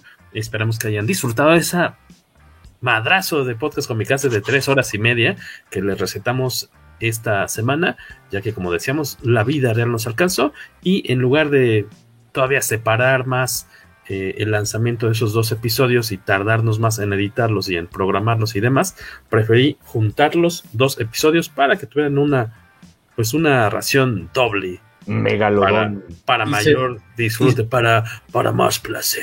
Y se nos consultó, no, esto es una dictadura y tiranía. Dictadura. pero les va a llegar doble cheque, es lo mismo, es lo mismo. Al igual que la elección de los temas, yo dije, oye, ¿por qué no hablamos de What If? Ya se acabó la serie. No, hay que hablar de James Bond. Era Ah, lo hizo por mí. Ay, gordo. No lo dudaría. Pero no cuelgues. Hoy no tengo ganas de platicar ni con Waco ni con voz. Cacha. Quiero que estemos tú y yo solitos. Hay que hablar de James Bond. Este, yo nada más recordarles pues que de nueva cuenta que busquen su comicasa y si no la encuentran, que es lo más probable, pues la pidan mejor a enviocomicasa.gmail.com. ¿Para qué la van a salir a buscar? Si la pueden Vayan, vayan al correo, Soriana. Y como Sí. seguramente no la van a encontrar ahí porque no estamos en Soriana, mejor escriban a enviocomicase.gmail.com o a cualquiera de las redes sociales de Comicase en, en ¿dónde estamos? En Facebook, Twitter y en Instagram. Ahí nos pueden decir, oye, yo quiero mi Comicase, es más, quiero siete de un golpe y se ¿No te las puedes escribir mandamos a al precio de cinco. En TikTok, eh, no, porque fíjate, ya ni he hecho este Ya no ya no, has hecho, ya he hecho bailecitos, dice. Espero tomarme el tiempo para hacer unas capsulitas más en TikTok. Ah, Díganos de qué quieren que cotorremos ahí, que me estaba divirtiendo bastante. Eh, la próxima semana tengo que ponerme de acuerdo con estos caballeros, porque de Ah, con estos caballeros. Caba- caballeros, caballeros, por- porque la vida real indica también que amenaza con que yo esté eh, eh, ocupado en demasía, ya que la próxima semana, fin de semana, de este fin de semana al otro, es la Mole Room Sales Bazar, y probablemente el miércoles de la próxima semana yo vaya a estar parado de pestañas, con muchísimo trabajo pendiente que hacer de redes sociales u otras Caminando de cosas que cabeza me- como Batman. Caminando de cabeza como Batman. Este, porque eh, pues tendré, estaré solamente dos días del evento, entonces yo todavía no sé si sea lo más inteligente tener podcast con mi casa la próxima semana. Si mis colegas quieren hacer un- una emisión sin Sospecho mí, que estás pensando que no podríamos hacerlo sin o si quieren hacer, o más bien que tengamos un tema interesante del que quieran ustedes que hablemos la próxima semana para investigarlo ¿Quieres y hablar de What If? tenerlo, tenerlo aquí. Podemos hablar de What If. Porque seguro que Jorge ni las ha terminado de ver. No, yo no, no, no. Yo tampoco, me pero me la chuto en dos, un día toda. dos o tres episodios. Y dicen por aquí que, que nos aventemos un capítulo de las aventuras en San Diego. No, es que eso excluye a nuestro amigo Carlos Rambert, porque ¿Las no ha del podido ir del hotel? al momento. ¿Qué? No, y esos- a estas horas ya se pueden. Para las del cuarto del hotel hay que invitar a, Salva- a Salvador de-. Lo de las cebollitas y todos los juegos que, que nos, que, con los que nos divertimos en esas madrugadas. Y, bañarse juntos en la regadera para ahorrar agua y todo. Para ahorrar Tiempo, agua. para ahorrar tiempo. Tiempo. Sí, no, en, en Comic Con es más el tiempo que el agua, cacha, créeme. No, no, de curiosamente se, se tardaban más en la regadera metiéndose juntos. Pero este los pondremos de acuerdo aquí internamente para ver qué sucede la próxima semana con el podcast Comicase. Yo confío eh, de forma férrea en la aptitud de mis colegas y no dudo que puedan hacer el programa sin mí. Ya lo hemos hecho. Ya lo han Iba a hecho, decir, ya lo han ah, hecho, vale. pero tendrían que crear la madre esta de la del StreamYard para sacarlo al aire. Estoy seguro de que ponerse- Waco lo sabe hacer. pero- Yo lo hacía al principio. Los primeros programas lo hice yo. Lo que pasa es que creo que antes teníamos otra cuenta. Sí. Entonces, Estimados este, fanáticos de Comicase, la, produ la producción tendremos un capítulo. Lo que yo sí podría hacer es entrar y decirles, ya está todo, salen al aire en 5, 4, 3 y ahí se ven. Y así este, se, se, descansan también un poquito de mí. Una semana. Sin, sin problemas, dice, dice Maggie. No lo echamos. Si quieres aparecer cinco minutos está bien, pero según yo nosotros tres podríamos cargar pa con Me el parece peso. bien, me parece bien. Ahí les dejamos esa, ese reto. Esos Oigan, No Pues están en este- Xvideos, están en el OnlyFans que estamos por abrir. Ya hablaremos de la serie de Doom Patrol. Yo no le he entrado a Doom.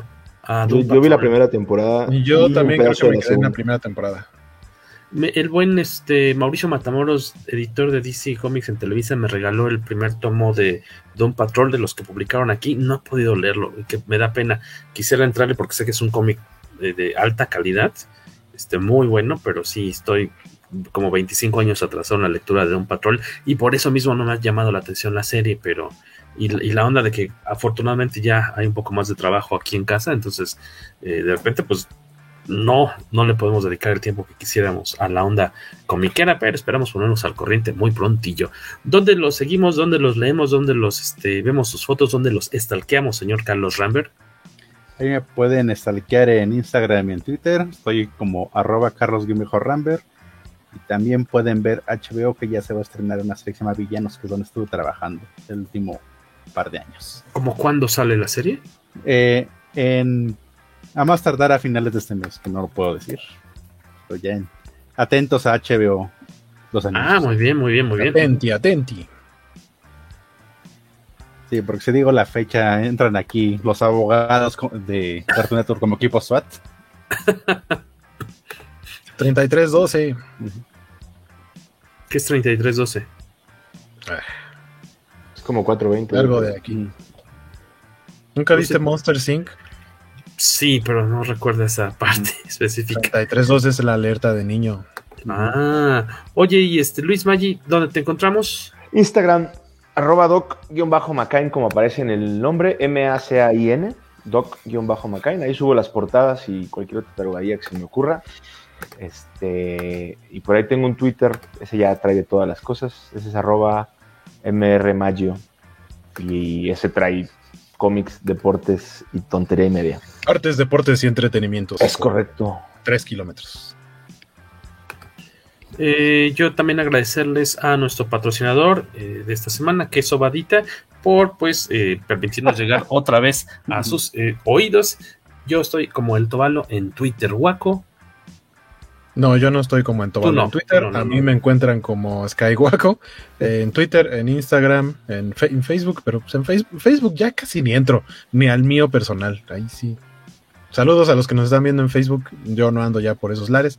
Twitter, Instagram, ahí sí, ahí platicamos, ahí cotorremos, sobre todo en Twitter, eh, casi en tiempo real. Esa es mi casa.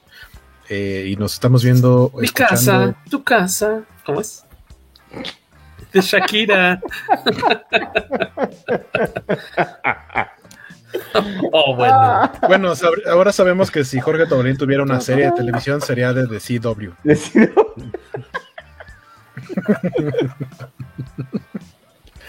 Pues ahí nos, ve, ahí nos vemos la próxima semana o no nos vemos, depende de lo que decidan estos caballeros. Juan Carlos López, saludos, Miguel Ángel Galloso, a todos ellos que estuvieron por aquí hasta estas altas horas de la noche. Muchas gracias. Eh, carguen su comicase o Bueno, váyanse sí, al sí. cuerno. Y si no nos vemos, pues saben, o sea, si no vamos, si no tenemos programa la próxima semana, pues nos vemos en la mole Room Sales Bazar para quien vaya. Yo sí voy a andar por allá un ratito el fin de semana. Este dice Mr. Mayo que él también. Eh, no sé si Carlos Rambert vaya a ir, pero Creo que sí, ahora que ya soy, ya tengo mi vacunación completa, ya Sí, puedo do- salir a Va a la haber unos morir. tallercitos interesantes. Lo- tenemos doble dosis de 5G, ya Digo- podemos salir. no, no son talleres gratuitos porque están, tienes que pagar para entrar y conseguir una, un, una- un lugar en ese pequeño auditorio de actividades, pero hay tallercitos de dibujo chidos con nuestro amigo Salvador Velázquez, con este, con quién más, con este mm, Yo vi que hay uno que es de dibujo de, con, Con- modelo cosplay, que es Mecha que es el, el que propusimos nosotros. Indirectamente no es Comicase que lo está proponiendo, pero dije, pues, un, tener Estaría una chido. cosplayer que puedas dibujar va a estar Mecaneco, que por cierto ella pidió su artbook de Basaldúa. ¿Usted ya lo pidió? ¿Se está haciendo loco? Pídalo ya. Y este está Manuel Conde con un tallercito de, dibujando las tortugas ninja. Eh, hay talleres de escultura. Eh, hay cositas chidas por ahí que, que, pueden aprovechar que no son como el ve y compra, compra, sino ve y pásate un ratito aprendiendo algo con un experto en la materia. Y también pueden pasar a la, a la, mesa de Comicase a No tenemos mesa. ¿Qué? no tenemos mesa. No, porque esta uh. vez este. ah, claro, es que es Room Sales Bazaar. Es Room Sales Bazaar es la mole chiquita, pero los artistas, la mayoría de los artistas que verán ustedes en mesa de venta es porque hubo un intercambio en cuanto a que ellos prestaban un arte para el artbook, un dibujo, una ilustración, y a cambio se les daba una mesa de venta. Pero Comicase no es un artista. Sí, claro, entonces el artista ali es, supongo yo, un poco más reducido. De sí, sí, en general todo es más reducido. Sí, 45, 50 artistas en lugar de 120, por ah, Vaya, vaya. Y, eh, pero probablemente puedan encontrar la Comicase nueva en la mesa de Manuel Conde, porque ahí va a estar Maurina Hill, colaborador, no colaboradora, cofundadora de Comicase, va a estar en la mesa de Manuel Conde. Es colaboradora de Manuel Conde ese día en la mesa. Ese día va a ser colaboradora de Manuel Conde. Ah, porque Comicase está haciendo unas cosas padres con Manuel. Eh, va a haber unos botoncitos, esta edición especial de, Manuel Conde con su arte Tortugas Ninja. Vamos a tener una serie de prints que son eh, scans de, las algunas portadas que, Manuel afortunadamente conservó o, pudo conseguir de, sus originales, las portadas de Tortugas Ninja noventeras. Entonces ya se escanearon en, alta calidad para que haya un set de prints con esas portadas, que de, otra forma pues no las puedes conseguir más que en chiquito, ¿no? Eh, va a haber unos prints muy bonitos, después vamos a tener unos prints de lujo de eso, pero después de, la mole para los más clavados. Y eh, ¿qué más por ahí? Obviamente ahí van a poder tener a la mano la comicase con eh, la portada de Manuel County, para que se la lleven ahí, ya que están pasando por esos lares. En fin, no pueden decirle, no, pero yo quiero la portada de Carlos Rambert. Exactamente.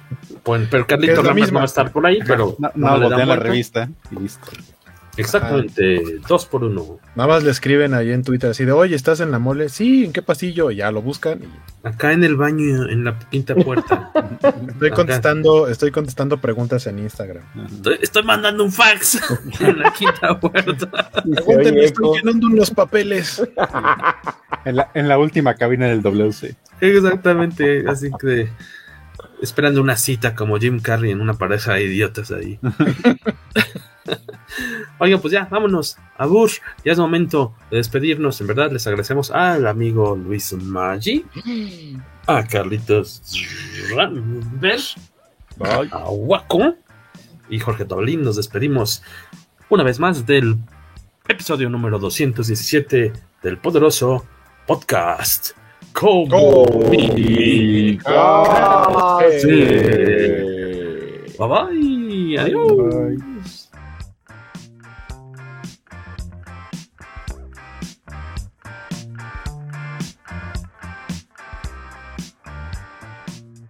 Señores, ya es otra vez miércoles. Muy buenos días, buenas tardes o buenas noches, dependiendo de dónde y cuándo y por dónde nos estén escuchando.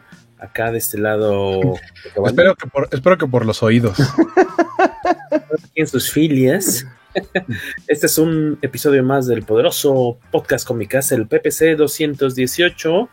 Eh, de acá, de este lado, Jorge Tobalín, el Tobalo en Twitter. Eh, no lo pueden ver normalmente más que en algunos eventos, de repente se encuentra el señor Carlos Rambert, que anda, por cierto, de estreno por ahí. Eh, Hola, buenas noches. ¿Qué tal pasó, Carlos Rambert? ¿Qué hace?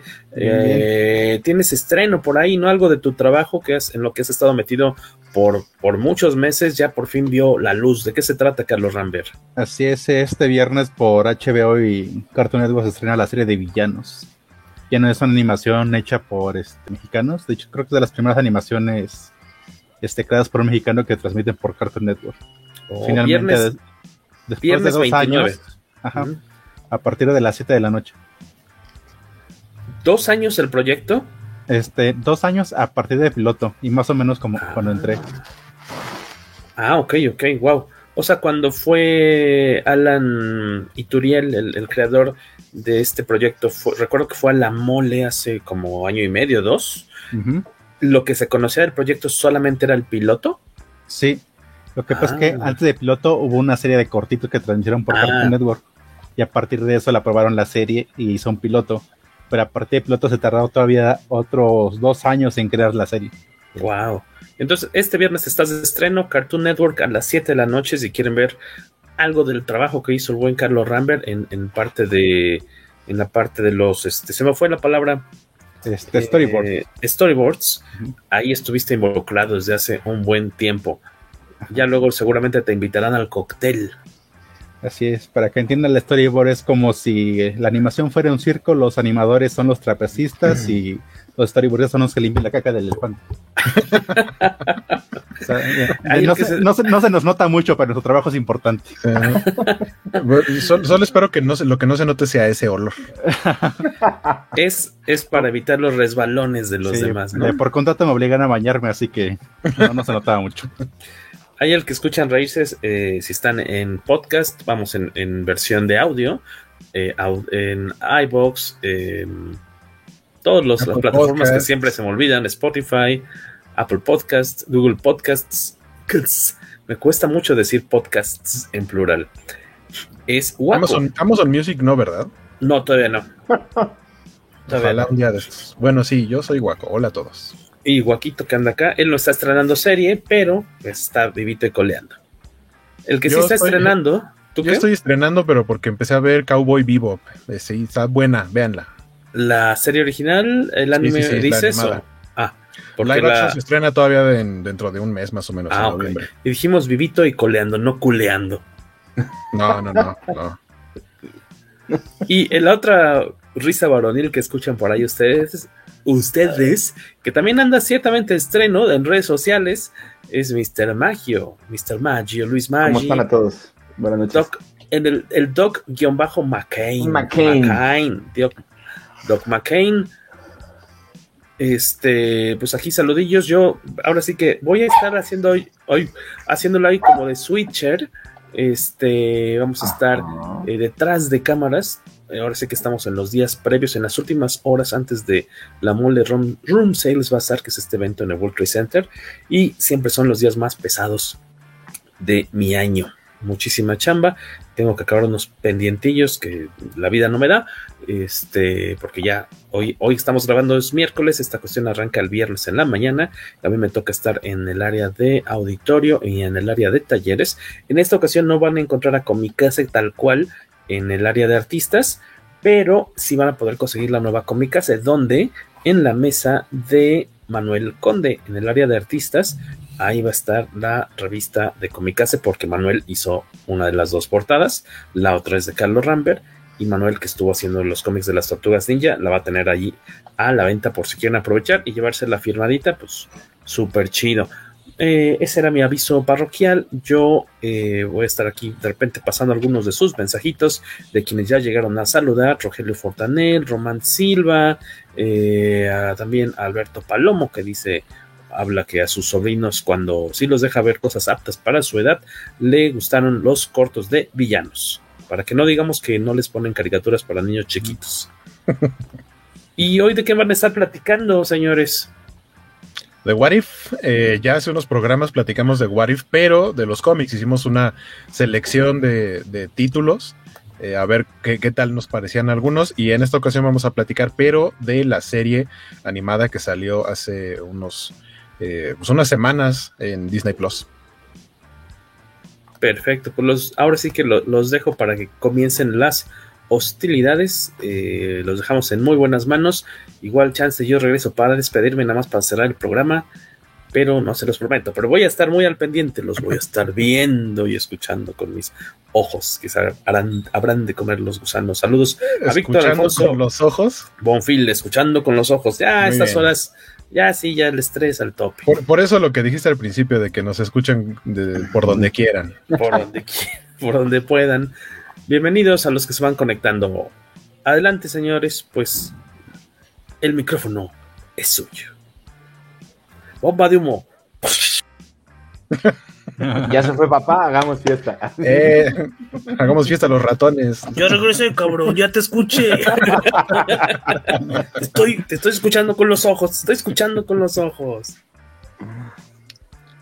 Pues, eh, como estaba diciendo ahorita, eh, platicamos ya de What If de los cómics y ahora nos toca platicar de la serie.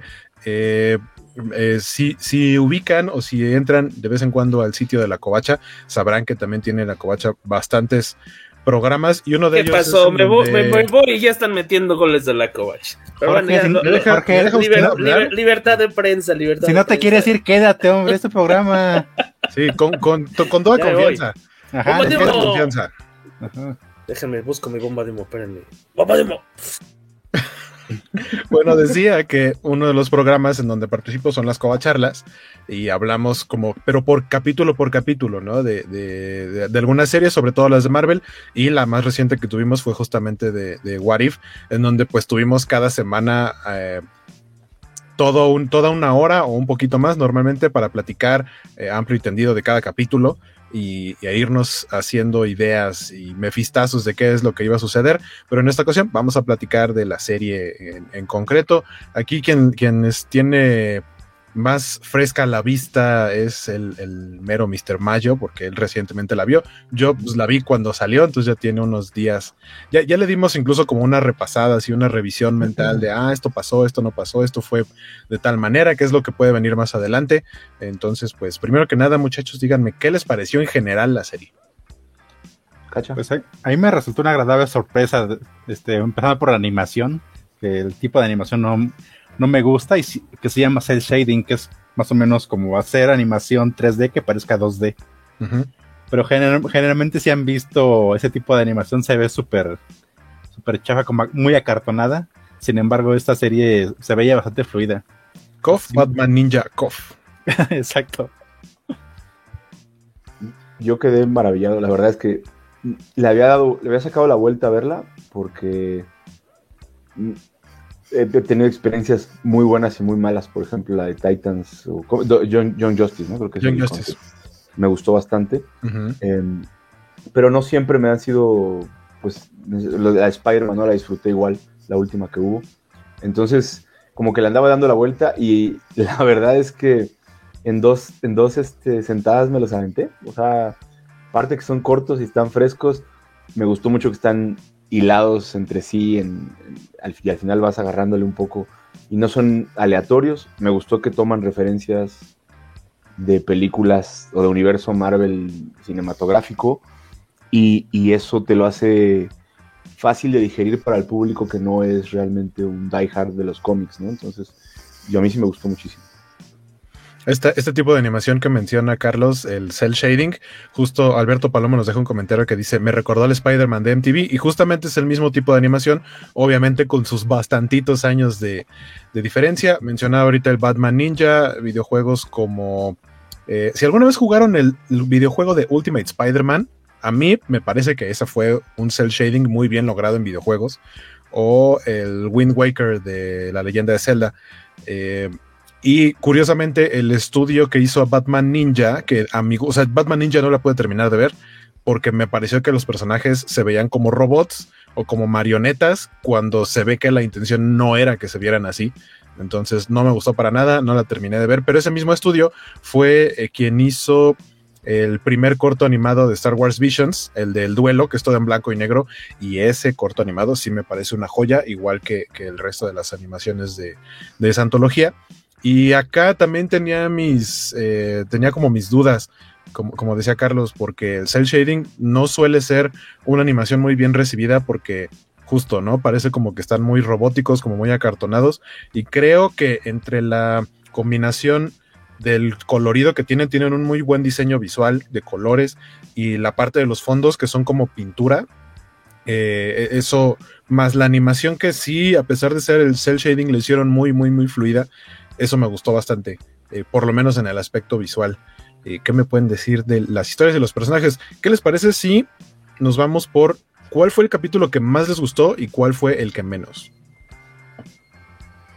Don Carlos, primero. Pero yo, a mí el que más me gustó fue el primero. Creo que empezaron fuerte la, la serie con su mejor capítulo. Porque, este, porque igual como estaba comentando, no le tenían mucha confianza y creo que fue como el punto de, el punto de entrada para hacerme este para hacerme querer seguir viendo la serie. Y ah, entonces, la, la Capitana Carter. ¿no? Ajá, el de Capitana Carter, sí, perdón. Es el que más te gustó. Uh -huh. Sí, el que menos me gustó creo que fue el de Killmonger. Eh, creo que iba bastante bien como a la mitad, pero de repente se va empezando a caer, a caer, a caer y al final, al final, bueno, el final de ese capítulo como que no le veo tanto sentido. O sea que solamente aparece porque un mago lo hizo y, y solamente por eso lo vamos a resolver así. Ajá.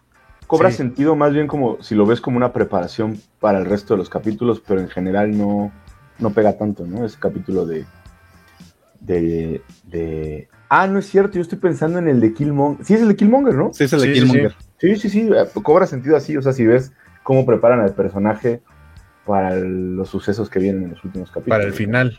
Ajá, Para- pero, eh, si nos Para mí no tiene tanto sentido, pero ok. Ajá.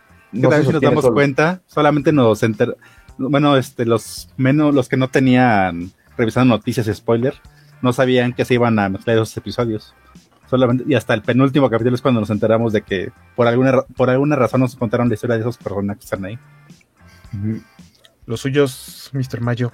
Yo creo que a, y a mí do- dos me gustaron particularmente. El de ¿Qué pasa si hubieran perdido a los Mightiest Heroes? Que es Ah, muy no bueno. llegan a ver los Vengadores. La, la verdad es que el tema del misterio que envuelve al, al capítulo en sí, donde no sabes qué está sucediendo, quién es el que está realmente orquestando la muerte de los este, Could Be o Would Be Vengadores, Ujú. eh, mí se me hace que te tiene, pues ya sabes que yo soy fanático de la novela negra y misterio, entonces te tiene ahí pegado y, y el en sí Nick Fury, pese a que de, de entrada a mí no me gustaba el cambio de de, de, de Hasselhoffiano a, a, A Samuel L. Jackson. a Samuel L. Jackson, acab- acabas enamorándote de Samuel L. Jackson por la actitud que tiene, ¿no? Entonces, el hecho de que él sea el que trae el control del episodio también le da mucho, mucho punch. Y el otro que me encantó, pero igual es una manía, el de los zombies. me gusta el tema apocalíptico y, y, y, y- y distópico en, en- en un futuro. Yo soy el güey que se cambia un depa y está imaginando, oye, si hubiera un apocalipsis zombies, ¿podrían entrar o no? ¿Cómo bajarías? Me gustan mucho las películas de zombies, entonces realmente, y sin, y sin salirse de un cajón factible como el hecho de que la esposa de Hank, eh, Hope, a la hora de regresar, trae un, un virus y, y- y eso fomenta el contagio, hace un poco de sentido para poder partir de la historia. Entonces, esas dos son las que más me gustaron. Y yo creo que la que menos me gustó fue, híjole, probablemente estaría entre la de la de Killmonger o la mitad de la de Thor. O sea, a mí haciendo fiesta todo el día. Me, me- o sea, estaba yo nada más viendo a ver a qué horas pasaba algo. Hasta que llega la Capitana Marvel, se pone bien. y, lo- y los toques cómicos del final también los disfruto mucho cuando ya la mamá de Thor, que no, no corta su nombre, este, hace su aparición, ¿no? Entonces, podría estar entre los que menos realmente. Sí, sé que ese no es muy bueno, pero a mí se me hace como un placer culpable porque me encantan así las comedias locas de los ochentas y tiene todo el espíritu. Ándale. Como, es como ver despedida de soltero, pero con Thor. nada, Sí. más faltó, nada más falta el burro con cocaína. Yo, yo estoy muy de acuerdo con el de Killmonger con, con Cachita. A mí, la verdad es que ese fue el que me, me aburrió, más que no me gustara, me aburrió bastante. Se me hizo como muy plano. Eh, creo que el comentario general en la serie, un- o por lo menos un chiste recurrente, no sé si lo hicieron a propósito, si fue así, le salió muy bien. Es que todas las veces que vimos a Tony Stark se muere. y por había gente muy fan de, de Iron Man que decían, ya dejen de matar a Tony Stark. Es como, no, no, está, o sea, está chistoso el gag. Eh, pero el que más me gustó fue el del Doctor Strange. Creo que es el que, el que primero se sale de la fórmula, porque la serie al principio sí te daba totalmente la idea de los cómics, incluso de que podías ver los capítulos sin ningún orden. Y a lo mejor sí, a lo mejor por lo menos eh, la, primera, la primera mitad, tal vez, de los capítulos, o incluso ya más bien acercándonos al final, eh, eh, los podías ver, los podrías ver en desorden, pero los últimos ya no. Pero el primero, como decía, el primero en el que se salen del, de la horma es, es justo en el de Doctor Strange, porque es en el que eh, The Watcher interactúa con los personajes y en todos los demás nada más es eh, pues, tal cual el vigilante, el fisgón morbosón, el chismoso de la ventana. Eh, y acá, o sea, incluso tiene un final que pareciera muy, muy dark, ¿no? Eh, como que se consume el universo y queda todo en negro y ahí se acaba el capítulo. Entonces, al espectador le da la, la sensación o la- le da la idea de que realmente se acabó su universo. Eso, ese final me gustó mucho. Eh, me gustó que regresara el personaje, que al final de cuentas no se, no se muriera, porque su universo sí desapareció, pero él no se muere, lo termina rescatando el Watcher, eh, haciendo algo que no debía haber hecho, que es entrometerse en, en, en los cambios y en la historia. Y, y, por eso fue el que más me gustó, aparte que visualmente está espectacular. Me gustó de pronto algunos guiños eh, en, en varios capítulos, en este hay uno porque en el primero de Capitana Carter, eh, al final se enfrenta a una, o se alcanza a ver como unos tentáculos, es una como deidad, eh, entidad Lovecraftiana, pero solamente ves eso, no es como un guiño, ¿no? Me, me, recordó también mucho a la película de Hellboy, a la primera. Y, y, de pronto en este capítulo de Doctor Strange vuelves a ver a lo que en teoría sería el mismo eh, ser primigenio, no sé cómo, cómo podemos llamarle. Entonces... Ajá te va dejando la idea, ¿no? Como de todo está conectado. Eso creo que fue la primera semilla y por eso fue el que más me gustó a mí. A mí me gusta mucho esa, esa, criatura, perdón, iba a decir que esa criatura creí que era Shoma Gorat. Sí, sí, sí. O, a lo mejor sí era, pero nunca le dijeron su nombre. Ajá. Que, que es una criatura que lo de, pero del universo Marvel. Ajá. Ah, ahora perdón, ahora sí, Luis, perdón. No, no, no, no, no, yo, yo, o sea, de, de, hablando del, del, episodio específico de, del Doctor Strange, sí, ese guiño lo craftiano me gusta, pero también de casi todos los episodios no se quedan, y haciendo un comparativo con los cómics, el cómic en episodios pasados yo juzgaba un poco o criticaba el hecho de que se hicieron historias que se pudieron desarrollar bien, pero el escritor andaba con prisa por entregar y el dibujante era un recién iniciado, entonces carecen de la calidad necesaria, al menos la serie de los noventas, como para considerarla algo muy bien hecho.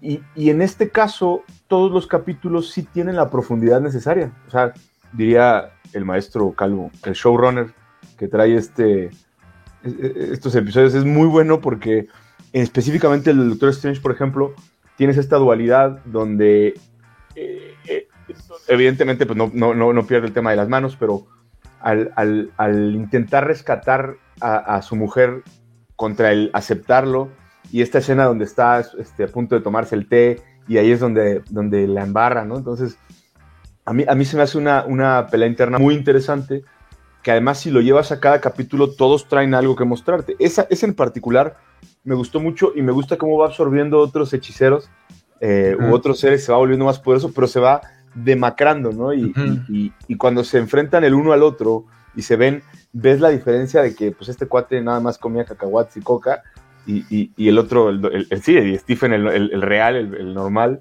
pues lo ves entero y, completo, ¿no? Me gusta mucho esa, esa dinámica y esa profundidad que le dan a ese y a los diferentes capítulos que hay, ¿no? Incluso creo que la capa no es la misma, según yo no es la misma capa la que usa este Doctor Strange, que es como más este, como de maléfica, una cosa así. Uh -huh. Este, y me gustó mucho también del episodio que es tal cual un homenaje, parodia o como quieran llamarle, de eh, la máquina del tiempo, que es más o menos la misma idea en la que el, el, científico tiene a su prometida y su prometida se muere y por eso crea la máquina del tiempo para regresar y tratar de salvarla, pero ve que todo, no importa qué haga, a dónde se la lleve, siempre se muere.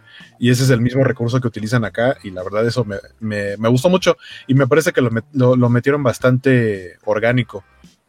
Eh, hay, hay, como decía hace rato, hay varias cosas en, en los episodios que siento que, que de pronto sembraron semillitas que sobre todo al final, ¿no? Obviamente en los últimos dos capítulos, que básicamente son para, para esta serie, lo que para el cine fueron Infinity War y Endgame, ¿no? El final de la serie, no un capítulo con un tema en específico. Eh, es un final dividido en dos partes, que creo que está, está bien manejado, pero eh, el hecho de irte presentando eh, poquito a poquito como, como la alineación, los protagonistas de cada capítulo fue como, estos van a ser los Avengers de este eh, multiverso, ¿no? De esta, de, de, esta serie de televisión. Eh, algo que también por ahí, lo, de las primeras cosas que se filtraron, que eso es normal, como cuando vas a un concierto y sabes que se filtró el set list de las canciones que van a tocar, eh, la, que va a tocar la banda. Acá lo que se filtró fue cuántos episodios eran, más o menos, no el nombre exacto, pero sí el tema de que iba a tratar cada episodio. Y de las primeras filtraciones indicaba que iban a ser 10 episodios. Y a final de cuentas, fueron 9 episodios. Y una vez que llegamos al final, vemos que de pronto hay un personaje que, se, que forma parte de este equipo, del cual jamás vimos su episodio. y lo meten así, así de como, ah, claro, ya la conocíamos, ¿verdad? O sea, nunca la vimos, que es Gamora. Y a Gamora la vemos dos segundos cuando la reclutan con un Iron Man que a mi, a mi juicio o a mi parecer es como nada más la cabeza de Tony Stark en la armadura de... Con Iron Man, ¿no? De, eh, En la armadura del Hulkbuster. No creo que sea Tony Stark en la armadura. Eh, pero se supone que tuvieron, por la pandemia, eh, los estudios o, quienes estuvieron encargados de hacer la animación tuvieron problemas con, entregas, específicamente eh, los que hicieron este capítulo, porque sí tuvieron gente, creo que se contagió de COVID, entonces como que tuvieron un retraso bastante pesado y los productores tenían solamente dos opciones. La con la que se fueron, que era hacer la temporada de 9 y dejar el, el, el episodio de Gamora para la siguiente temporada, porque aparte confirmaron que va a haber segunda temporada, o retrasar toda la serie, toda la temporada. Y dijeron, no, pues nos vamos así. Sintieron que no, no había tanta bronca. Creo que no hay tanta bronca. Se entiende, a pesar de que no sabemos nada de este personaje. Este, creo que funcionó bien eh, para la serie. Y, y, ahora estamos esperando más bien una segunda temporada que según yo no han dado como, como fechas, como para cuándo va a salir. Pero creo que dejó buenas, dejó buenas impresiones como para saber que vamos a tener una segunda temporada bastante chida. Uh -huh. No sé si. Oye, no, no sé si me equivoco, Waco, pero creo que también recortaron eh, la duración de los episodios, ¿no? Igual por el tema del COVID. Ah, eso sí no sé. Eso sí no, no supe la. No supe el dato. Porque aparte son episodios pequeños. Algo, algo que de lo que yo creo que adolece un poquito la serie es que sí, o sea, son capítulos que si tú ves el, el, tiempo completo del episodio es como media hora, sí. pero es un cachote de créditos. Son episodios como de 20, 23 minutos 25 vamos a suponer, y a veces contar una historia completa. Voy a, voy a poner como ejemplo el primero, el de la Capitana Carter, que básicamente es contar la historia de la, la película de Capitán América Primer Vengador en 25 minutos. O sea, porque es tal cual la misma historia, solo cambiando el elemento de que es Sharon, eh, de Sharon, Peggy Carter en, en, vez de Steve Rogers. Pero es, es contar toda la historia. Ajá, pero es que supongo que que ellos están contando como que nosotros este, ya hemos visto todas las películas de Ajá, y que llevamos los huecos. Claro. Sí, justamente porque su, esta serie se cimenta sobre lo que es esas películas. Porque creo que lo que no habías mencionado es que toda la serie de What If se, son sobre versiones alternas de, las, de los sucesos de las películas, no, uh -huh. de, no del mundo del cómic. Sí, totalmente. Que hablando de eso de las películas, creo que también un gran logro, digo, el, el ratón tiene básicamente en, en, sus manos los contratos de muchísimos actores, de, de, la mayoría de los que han participado en las películas. Hay quienes ya terminaron contrato, como pues, los que ya se murieron, ¿no? Pero eh, regresan la mayoría de, de, los actores para dar voz en la animación, uh -huh. lo cual no es tan común cuando se hacen adaptaciones animadas de lo que sea. Eh, normalmente no regresan los, los actores principales a hacer voces, sino que consiguen actores de doblaje que tengan un timbre, un tono de voz similar, y en esta ocasión no. Por ejemplo, regresa Haley Atwell como, como Peggy Carter.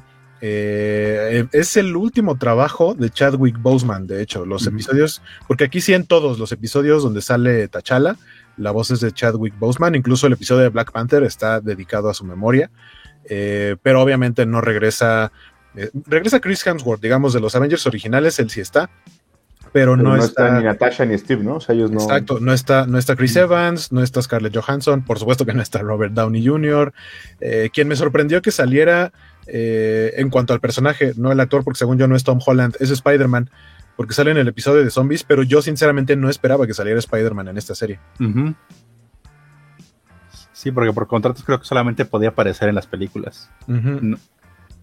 Por ahí decían que, que podía haber algo diferente porque entre los actores eh, que, que, prestaron voz a algunos personajes aparecía Josh Keaton. Y Josh Keaton fue voz de Spider-Man, eh, creo que en la serie de Spectacular Spider-Man. Entonces hubo mucha gente que decía, ah, va a salir Spider-Man, porque creían que era Josh Keaton. Pero no, realmente este actor de doblaje, a quien interpretó en la serie fue a Steve Rogers. Todas las, ajá, todas las versiones de Steve Rogers que salieron acá son eh, la voz de Josh Keaton. Y había gente enojada por eso, pero pues, nada más era una buscadita para ver a quién iba a interpretar y ya. A lo mejor no se querían spoilear. Además, para el tiempo que lo interpreta, pues es muy corto. Sí, no, no, no es tanto. recurrentes. Uh -huh. y, y, hablando un poquito de spoilers, algo que, que, me pareció, lo, creo que lo corrigieron hacia el final, porque el final es donde más como spoilers puedes tener. Eh, pero en los créditos iniciales veías los nombres de todos los actores que iban a participar en el capítulo. Entonces, creo que en algunos casos sí te decían así como, ¿cómo? Va a salir este personaje que no ha salido en todo el capítulo, entonces sabes que va a salir al final. es un plot twist de que ya sabías que iba a salir su personaje. Eh, eso no estuvo tan chido, creo que lo hubieran dejado como al final. En los últimos episodios, sí, según yo, hay por ahí eh, un personaje al que no ponen en los créditos iniciales y que en los finales ponen como, ah, y también salió este otro actor, pero no queríamos que supieras. ¿Y era? Mm, no me acuerdo. Pero bueno, a ver, les, les, les, les recuerdo quién salen. Haley Atwell regresa, Sebastian Stan como Bucky, Dominic Cooper como Howard Stark, Stanley Tucci como Abraham Erskine. Eh, ah, Toby, creo, creo, no estoy seguro si era Toby Jones el que no salía. Bueno, también creo que hubo gente que no ubicaba a, a Arnim Sola, o sea, como que dijeron, ah, está esa inteligencia artificial este, pero como que no se acordaban que ya había salido. ya había salido el personaje en la primera de Capitán América, pero ya había salido en esta versión, que es que es una inteligencia artificial que vive en computadoras muy viejitas. Se mete en la vieja base de Hydra, En Winter Soldier, exactamente. Pero había, creo que había gente que no se acordaba y más bien como que no ubicaba bien quién era este personaje. Y, y ya fue como de, ah, ok, es este señor, claro, ahora todo tiene sentido. Este. Siempre es un sueño súper identificable, aunque sea en versión computadora. Sí, claro. Porque aparte él y, Erskine son los dos este, hosts de los shows de los Juegos del Hambre. Sí, sí, eh, ¿Cuál fue su personaje favorito? ¿Qué personaje les latió más? Mm, yo creo que es la capitana. Y bueno, me gustó el Star Lord de Black Panther, pero solamente por, por lo horrible que hace ver a, al pobre Star-Lord de verdad. Porque es el, es, el, capítulo de Peter Quill, es el peor personaje de todos y lo odiamos. Ajá. Digo, pobrecito, esa, si ves el, la escena final de ese capítulo, ves que te, aún siendo una persona normal viviendo en la Tierra, termina mal. De ya, de ya, solamente hasta cuando se unen todos, ves, ves que ya este pues se salva, pero ya estaba como condenada a morir por el final que lo veías. Sí, muchos de los capítulos tienen eso, que tienen un final muy abierto, que de pronto era como, no sabemos qué va a pasar aquí, específicamente ese, porque creo que una, por lo menos una queja que llegué a leer de varias personas es que en el episodio de, de Star-Lord, este, T'Challa, es que básicamente su, su poder era sonreírle a la gente y convencerlo de ser bueno. O sea, mucha gente decía, ¿cómo demonios convenció a Thanos de no ser malo? ¿No? Eso lo ven como una especie de error de interpretación de personaje o algo así. Yo no lo veo mal, creo que funciona para la serie, pero sí a mucha gente era como de, no es posible que nada más hablando con él lo convenciera. O sea, como que le debatió su idea de, de eliminar a la mitad de la población en el universo y ganó T'Challa. Y ya con eso eh, Thanos dijo, ah, está bien, ya no voy a buscar las gemas del infinito y, me voy a unir a tu equipo. Se vuelve una comedia inverosímil. Y, y, eso es, lo que... Ni en el espacio. Tal cual. A mí, a, mí no me, a mí no me gustó ese capítulo. O sea, no, no me gusta ese Stardo, la verdad. No lo disfruto. Porque además el tono cambia drásticamente entre el primer capítulo, que la interacción es muy buena entre Steve Rogers y, y Peggy. Entonces, eh, y, cuando sale el papá de, Tony Stark, eh, que, se asoma, que tiene, sus pequeños toques cómicos, tiene este tema donde los militares atraen muchas cosas muy buenas, yo lo veo un tono, un tono serio y, con buenas interacciones, aunque como dices hayan recortado toda la, la película en unos minutos, lo hacen muy bien, queda muy bien todo el capítulo. Y en el segundo a mí se me hace que agarraron el tono de Guardianes de la Galaxia, porque, o sea, y, aparecen al final debatiendo cuando viajan en el tiempo, que se iban a matar, pero era random el, borrar a la raza humana y lo iba a hacer así nada más, y no era, no era, un, no era un genocidio porque no lo estaba escogiendo, sino nada más iba a ser random a ver quién, quién sale y quién no. Entonces como que tiene un... estos, digo, y Michael Rooker también pues se caracteriza por, por ponerle estos, esta parte cómica, yo siento que se queda corto en el tono de la primera, a lo mejor porque le están poniendo justo la, el tono de las películas a las que se refieren. A mí no me gustó, no disfruto para nada que, que sea Star-Lord y que sí lo reconozcan y, no, o sea, como que digo, pues ahora resulta que es un pacifista y que convenció a medio universo y todo el mundo está bien, ¿no? Gracias por salvar el planeta, le decía Drax, ¿no? O sea, como que no, no, no, no lo disfruto. Yo no lo vi mal en el sentido de que ese capítulo lo hicieron como homenaje a Chadwick Boseman y fue como, ok, vamos a hacer que Chadwick, eh, o sea, como, como que en su memoria sea como que era una gran, gran, gran persona. Uh -huh. Sin embargo, eso no tiene sentido porque no hicieron el capítulo póstumo, o sea, el capítulo lo hicieron y lo escribieron. Cuando él estaba. O sea, todo lo hicieron cuando todavía vivía, entonces uh -huh. eso no tendría sentido. Bueno, pero, dice, pero este, pues ya Tom, este, pues, supongo que ya les había dicho que pues, le hiciera no. lo que quisiera, pues el señor se iba a ir. Sí, pero, o sea, o sea, nadie sabía, nadie sabía que él estaba enfermo de cáncer. Eh, de hecho, de, la, de, de, todo Marvel, creo que solamente, eh, probablemente Kevin Feige, o sea, él y otra persona sabían que tenía cáncer, nadie más sabía. El otro era tan, un chismoso, probablemente. Tan, tan pesado estuvo. Por ahí alguna vez él eh, hizo una publicación en Instagram en donde se veía súper flaco, o sea, sí se veía mal, porque evidentemente estaba recibiendo tratamiento del cual nosotros no sabíamos nada, nadie sabía nada. Y la gente se le fue encima para decir, ¿cómo este va a ser Black Panther? Si está bien flaco, está todo demacrado, te ves horrible, ponte a hacer. O sea, le tiraron hate muy feo sin saber que él estaba enfermo cerró sus redes sociales y pues cuando, cuando fallece y llega la noticia así, yo sí, sí creo que mucha gente ha de haber sentido un hueco en el estómago de decir, uh -huh. no manches, que estaba enfermo y yo nada más fui a decirle que no había, que ya, que no había comido bien. O sea, para pa que vean el alcance de las palabras de la gente. Uh -huh. Nos decía por ahí Rogelio Fortanel que el que tampoco regresó para hacer voz de su personaje fue Dave Bautista también conocido como Batista, el ex luchador de la WWE, y nos dice Comicase, o sea que Jorge sí nos está poniendo atención, que si no está peleadísimo con Marvel, sí trae un pleito con Marvel, eh, en teoría solamente saldría para Guardianes eh, de la Galaxia Volumen 3, una porque es amigo de James Gunn y dos porque tiene contrato, pero no me sorprendería que a, Bat que a, que a Batista, que a Drax lo, lo maten en Guardianes 3. Ajá, creo, creo, que, Mar creo, que, Marvel no hará mucho esfuerzo por querer conservarlo. Exactamente, sí, sí, sí. Eh, Thanos de Devastador. Ah, lo que dice Arthur, muchas gracias a Lucas Arthur. Eh, habla de eh, que el único personaje que se mantuvo sorpresa fue en el penúltimo con Benedict Cumberbatch. Claro, porque no sabíamos que iba a regresar el Doctor Strange eh, Evil, y regresa en ese penúltimo episodio para ayudar a The Watcher a reclutar a estos, este, ¿cómo se llama el equipo? Avengers del Los multiverso. Guardianes del Multiverso. Guardianes del Multiverso. Eh, y esa era la sorpresa, pero en el episodio de Black Panther, al que ponen desde el principio es a Josh Brolin, y según yo, la gente no esperaba que saliera Thanos, o sea, su, su participación es un tanto medio irrelevante, y al personaje lo, lo nerfearon bastante, pero, o sea, sí creo que hubiera sido mejor que lo guardaran como para el final, o que no lo pusieran en los créditos iniciales. Fíjate que ahorita que menciona a Román Silva, tampoco hizo el doblaje a Brie Larson.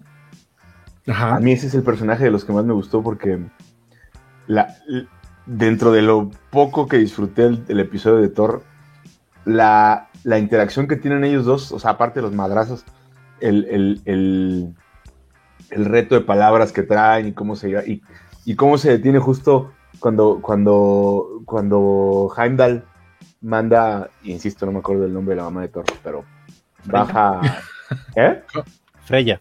Freya. Cuando baja Freya eh, y le dice que qué está haciendo, y ella está como atrás riéndose, y, y también eh, la directora en, en, operaciones que se queda en lugar de Fury, la de María Gil. Kobe Smulders, a María Gil. Uh -huh. María Gil. Yo la conozco por Kobe Smulders porque mi adoración. O sea, y, y las, las caras que hacen en, en, o sea, viendo que realmente ya llegó la, mamá a poner orden, me gusta mucho cómo, cómo le dan juego a, a, la Capitana Marvel, como que lo disfruté bastante. A mí también me gustó, y de hecho, o sea, de pronto pensar que fue como a, a ponerle un alto, un poco como de chaperona, niñera, no sé, algo así. Eh, si era como, les falta poder. Y, y, y me gustó que en el, en el, capítulo lo hicieran obvio. Dijeran, es que pues, no podemos, o sea, no puedo golpear al nivel que podría golpear porque daño colateral, ¿no? Eso, eso está chido que hagan en Marvel, no como en DC. Pero no hablemos de cosas feas. Dice Miguel Ángel Vázquez Galloso, yo la conozco por la mendiga de Robin, Robin Sherbatsky, exactamente. Robin Sherbatsky es este, el amor de, de mucha gente, me incluyo. De todo el mundo. Sí. ¿Cómo se llamaba? Robin Sparks. Robin, Sparks. Robin Sparkles. Uh -huh. Cuando salía en el centro comercial. De... Ajá, Let's Go to the Mall. Que, que, haciendo acá una acotación, no sé si llegaron a ver que hizo eh, Kobe Smulders eh, cuando, cuando, no tenía mucho que había empezado la pandemia, hizo una versión de la canción de Let's Go to the Mall, pero de Quédate en casa. Uh -huh. Se la aventó pianito. Sí, uh -huh. muy bonito, búsquenlo. Ah, en sus redes, ¿no? Está en sus redes, sí, sí, sí. sí. Nos dice a Lucas Arthurs, pero tiene sentido en cuestión de que T'Challa fue educado como un príncipe a diferencia de Peter Quill, que era un niño cualquiera. Eh, sí, pero siento que que, le da, que, que, parece como si tuviera el poder de, de poder de convencimiento y, y, y, no sé, como de controlar las mentes y de como de osito cariñosito. Siento que, que, es una cosa así, como que les dice lo deseamos y así de ah, ya soy bueno. Siento que, de pronto parece que tuviera ese poder. Eh, y, y, por eso a, a algunas personas no les gustó. A mí en general todos creo que tienen cierto nivel de coherencia. Hay unos que tienen más nivel de acción que de coherencia pero, o sea, no lo veo mal, pero por, por, esos detallitos fue que no fue de los que más me gustaron. El, del, del, episodio, o sea, porque sin querer, ahí como que avanzamos el 1 y el 2. Uh -huh. el, el 3, donde el que más me gustó a mí, ¿no? De, de qué pasa si no hubiera habido. Ese es muy bueno. Uh -huh. A mí me gusta también que este tema de las claves que, que, que, que Natasha empieza, es que la clave está en Hope, Hope, ¿no? Y pues de repente ah. ya sabes que Fury se da cuenta que es Hope Van Dyne, ¿no? Aquí quiero hacer una pausa. Les voy a preguntar, porque por ahí nos preguntaron hace ratito, si la vieron en inglés o en español. En inglés. ¿En inglés? Ah, bueno, yo las vi en español. Porque soy fan del doblaje. Y por supuesto que ubico muy bien eh, a la mayoría de las voces que hacen a los personajes en las películas. Yo las, todas las películas de Marvel, por lo menos las, las voy a ver dos veces. Para verlas en su idioma original primero y ya después verla en español. Y eh, creo que regresaron todos, o si no la mayoría de los actores de doblaje que hicieron las voces de todos los personajes. Por ahí sé que la voz de Peggy Carter cambió entre películas. La que, la que aparece aquí es la más reciente. Eh, y, y, y, por eso ahí como que no se sufre tanto, ¿no? En el de, ah, esa no es la voz de Chris Evans. Pues, es Pepe Toño Macías este, en las películas y en la caricatura, entonces pues, sigue siendo más o menos lo mismo. Sí, aparte creo que él es el director de, de voz, así que siempre va a estar ahí. No sé si fue director de voz en esta serie, ¿En pero esta? ajá, sí, sí, sí, normalmente eso es como de, ah, no, no se va a quitar el mismo. Uh -huh. sí, es, es, más, me voy a dar un aumento porque lo estoy haciendo muy bien.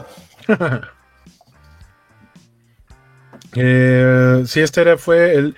¿Qué pasaría si el mundo perdiera a sus héroes más poderosos? Algo que también me gustó mucho de este episodio es que, supongo se dieron cuenta, al final hay una hay un personaje que se queda sin universo que es en el universo donde aparece el Infinite Ultron solamente queda una sobreviviente que es Natasha Romanoff la viuda uh -huh. negra. Uh -huh. y a ella cuando se queda sin mundo dice ah es que pues yo ya perdí todo no soy la única sobreviviente y The Watcher le dice no hay un lugar donde necesitan eh, a una viuda negra y la manda a un universo. Es este universo el universo en donde no existen los los, los, Avengers, ¿no? Si no me equivoco, es ese. O sea, no lo hacen muy obvio, pero por las apariciones que tienen, te dan a entender que sí, porque eh, pierden en este tercer episodio, se mueren todos los Vengadores, excepto el Capitán América, porque ni siquiera lo han encontrado.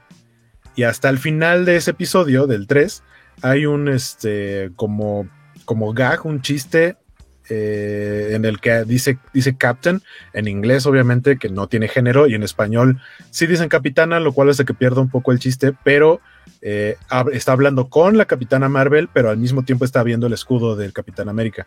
Entonces tiene sentido que en este universo no existan los demás héroes, pero sí Steve Rogers, Capitán América. Ya. Ah, y lo que decías ahorita de, de, lo, de lo de Hope, en español lo, lo, dicen tal cual como Hope. Entonces en español cachas más rápido que tiene que ver con Hope que si lo ves en inglés y piensas que está diciendo que todavía hay esperanza. Sí, claro. No, totalmente. Eh, eh, tiene, o sea, eh, cuando sale Hank todo vuelto loco y, y, con las mismas ojeras que tiene el Doctor Strange, el Evil Doctor Strange, está buenísimo. O sea, el, ah, supongo que es Michael Douglas, no, no, alcancé a revisar el doblaje ahí. si no, la bola tiene muy parecida. Sí, según yo, sí, según yo sí es, totalmente. pero ahorita les digo. Ajá, la- las, las ojeras son como las barbas en Star Trek. Si traen barbas son malvados, aquí si traen ojeras son malvados. Sí, sí, sí. Oye, dice Josué Carmona, sigan platicando de Kobe Smolder. Oye, Josué, nada más espero que hayas visto la de Stomptown. Con eso tienes suficiente. O sea, y, y pues va a haber, asumo, más, más, este, más temporadas. Entonces, a- a- a- puedes darte ahorita con esa en lo que, en lo que sale algo nuevo. Y Friends from College. Sí, sí es Michael Douglas como Hank Pym, Sí, diagonal, sí, Yellow voz. Jacket, porque aparte eso también está chido, que sale con un traje de Yellow Jacket, pero que no es como el Yellow Jacket, el diseño que vimos en la película de Ant-Man. Este, eso también estuvo bastante chido. Sí. Sí, aparte es un bonito guiño en los cómics porque sabes que cuando Hank Pym es Yellow Jacket es cuando está más pirado. Ajá, es cuando ya valió todo, cuando hay que echarle un montón. Eh, ¿Qué fue? Ah, bueno, ya empezamos, ya platicamos un poquito de qué pasaría si el Doctor Strange perdiera su corazón en vez de sus manos. Ah, que algo que me gustó es que al inicio de cada capítulo lo narra eh, The Watcher, pero lo que hace es, cam- o sea, tiene como un texto, como un, un texto base, y es como si borrara la línea, la frase, y la terminara con algo, ¿no? ¿Qué pasaría si esto en lugar de esto? Eso, eso me latió porque aparte creo que tuvieron muy buen timing en estrenar esto después, o sea, supongo que así estuvo planeado totalmente, después de Loki, porque en Loki nos explican cómo funciona lo de las líneas temporales y de qué pasa si existe una división y se empiezan a generar, a generar más, más y más universos. Eh, entonces, digamos que terminando de ver Loki y empezando a ver esta, entendemos mejor cómo se empiezan a fragmentar esas, esas líneas de tiempo. Nomás creo Eh, que desde WandaVision nos están como vendiendo lo que es una realidad alterna, porque es todo lo que está, el tema Bueno, principal- sí. base de, de esta fase de Marvel. Y de, y, o sea, aparte también por lo de Quicksilver, que a la mera hora fue un, un chiste que rompió llamaba? muchos corazones. ¿Cómo se llamaba? George Bonner. Es Ralph Boner. Ralph Ralph, Boner. Ralph, este. No sé Boner. cómo decirlo en español. Ralph Erecto. Ajá, Ralph Erección, así le Ralph pusieron. Erección. Para decir, ah, el señor Rafael Erección. Dice Federico Blica, Black Widow la mandan a un universo en donde Disney no estrenó Black Widow en Disney Plus. Greg, Greg Fornica, dice Jorge Tobalín, porque no, no, no podían faltar los chistes de tío. Greg Fornica no es el de los Fockers, de la familia de mi Ah, sí. En español es la familia de mi novia. Gaylord Fokker. Ajá, exacto. Dice que chi. Aparte se ve chistoso porque escribe chi, pero como salen todas las redes, aparecen tres veces sus comentarios. Chichichiamo. Chichichiamo, chichichi. Eh, bueno, ya hablamos del de Doctor Strange. A mí me parece que está bastante chido. Este. Y luego es el de los zombies, que también decía Mr. Mayo que es de los que le gustó. Sí, fíjate que además eh, abre y, y te deja, o sea, primero estás como, puta, no sé, no sé ni qué está pasando porque sale Bruce Banner, ¿no? Que cuando, cuando entra y de repente vienen, no recuerdo si quiénes son los dos, tipo Gamora, pero no, no ubico. Ah, de Collector, el de Collector. Es uno, uno es el del el, el mayordomo de, de Benicio del Toro, ¿cómo? El, que- el que está ahí a un lado de él toda la vida, ¿no? Que, los, que traía los poderes y que lo matan además en el de Star-Lord. eh, la, la chica que la finge, que la que funge de asistente, ¿no? Lo mata a él para que pueda escapar Sale él con, con alguien más y salen los, los Avengers atrás para rescatarlo y de repente nada más se ve humo y, y pues resulta que hay zombies, ¿no? Y, y, y, y, Spider-Man lo rescata de alguna manera. Yo no tolero a Spider-Man con, con esta actitud joven. O sea, no, no, Tom Ho- es Tom A mí, Holland. a mí me parece que este Spider-Man es un poco más parecido al de los cómics que a la versión de Tom Holland, aunque se supone que sea la versión del MCU. Pues le imprimen el tema excesivamente positivo de no te mueras, señor Stark. a- Pero aparte, a- aparte aquí se ve que sí, sí, sí está siguiendo las enseñanzas del tío Ben y no de Tony Stark, porque incluso hasta lo menciona. Sí. Sí, sí, sí, sí. Y, y- y bueno, eh, siempre está padre porque te quedas con la expectativa y esto lo puedes llevar a cualquier serie de zombies o de cómics de zombies eh, de quiénes son los sobrevivientes, ¿no? Y se juntan los y van escabechándose como en película de uno en uno y, y eso le pone le pone pues la expectativa, ¿no? De ver qué otro héroe va a salir o de ver un héroe que ya está hecho pedazos, ¿no? Eh, como en el caso de Hawkeye que de repente agarra a, Pe, a no a Peggy, a ¿a quién es a quién? A Happy, mata a Happy y mata a a Sharon. A mí me gustó que, a mí me gustó que hicieran el- o sea, la elección de personajes sobrevivientes eh, me gustó. Creo que es bastante chistoso, pero tiene un poco de sentido. Por ejemplo, cómo llegan los Avengers diciendo, ah, llegamos para ayudar a todos. Y resulta que así en pequeñito, ¡pum! Mordida al Capitán América en el cuello y ya valió todo ahí. Eh, me gusta, por ejemplo, el cómo explotan las habilidades de los personajes que tienen, que no son los, los héroes principales de las películas, empezando por Spider-Man, por lo chavito que está, pero que a fin de cuentas los sobrevivientes, su base está en un camión que está colgado de telarañas en edificios porque ahí no los pueden alcanzar los zombies. Ese elemento me gustó mucho. Nos dice Alberto Palomo, como sale Bucky bañándose, muchos también se mojaron de la impresión. aunque sea, aunque sea animación, o sea, se vale también. Y, y, y respeta el, el, el, carácter del personaje, ¿no? O sea, es, uh -huh. es, es, muy similar el hecho de que Wasp pues, vaya haciéndose chiquita para andar matando gente. O sea, el, eh, ¿Cómo se llama la, la de Wakanda? Eh, este, sorry. Okoye. Okoye. Ah. Que es pues, una máquina de matar, o sea, sí, sí, sí se pone bien. Ajá. Aparte, lo único que no me gustó era como el grado de inteligencia de los zombies, porque a veces eran así como sin mente y a veces sí sí podían planear, como por ejemplo Tony Stark que podía todavía usar su armadura haciendo zombie. Y en cambio pareciera había que todos, ¿no? Porque también Hawkeye lo hace, o sea, pa pa pareciera que no son zombies lentos de Walking Dead, ¿no? Si, mm, o incluso el, incluso el Capitán América, que aquí no es Coronel América, aquí sí es el Capitán América, porque no hay ningún cambio, pero... Madrazos con el... Ajá, exacto, tiene una pelea bastante... O sea, no se ve como un zombie cualquiera que pudiera nada más deshacer, arrancarle un brazo y ya. O sea, sí le cuesta trabajo y lo terminan es, rebanando con el escudo. Pero es fundamental para la historia porque en el momento en el que se supone que hay un beacon de una luz de esperanza y tienen que ir al campamento este, y dice, ¿por qué no está entrando nadie? ¿no? Ya sabes que viene un plot twist acá, perrón, y, y entras y si hubiera sido en, en, live action, hubiera estado interesante el tono de misterio de cuando la visión se voltea así de que no, ojalá no hubieran descubierto esto, ¿no?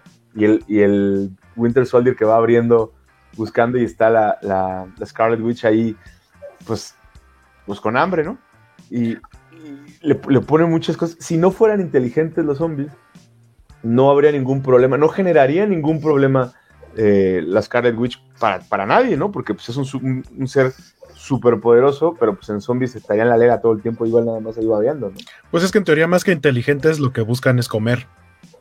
Entonces es más como instintivo. O sea, lo que dice, lo que dice Cachas tiene, tiene razón de cómo Tony puede usar la armadura. Si solamente fuera instintivo o solamente fuera el instinto de querer comer, pues no usaría la armadura, nada más se movería y ya, uh -huh. o sea, utilizaría como otros métodos, pero como que guardan un poquito de inteligencia algo que me gustó de esta escena que dices cuando encuentran a Vision es que la tal cual la, la tomaron o la adaptaron del cómic de Marvel Zombies, el tener ahí a esta chala, ¿no? Al que tienen sin una pierna porque Ajá. se lo van agarrando de cachito en cachito. Sí, para este, botanear. Para, para botanear.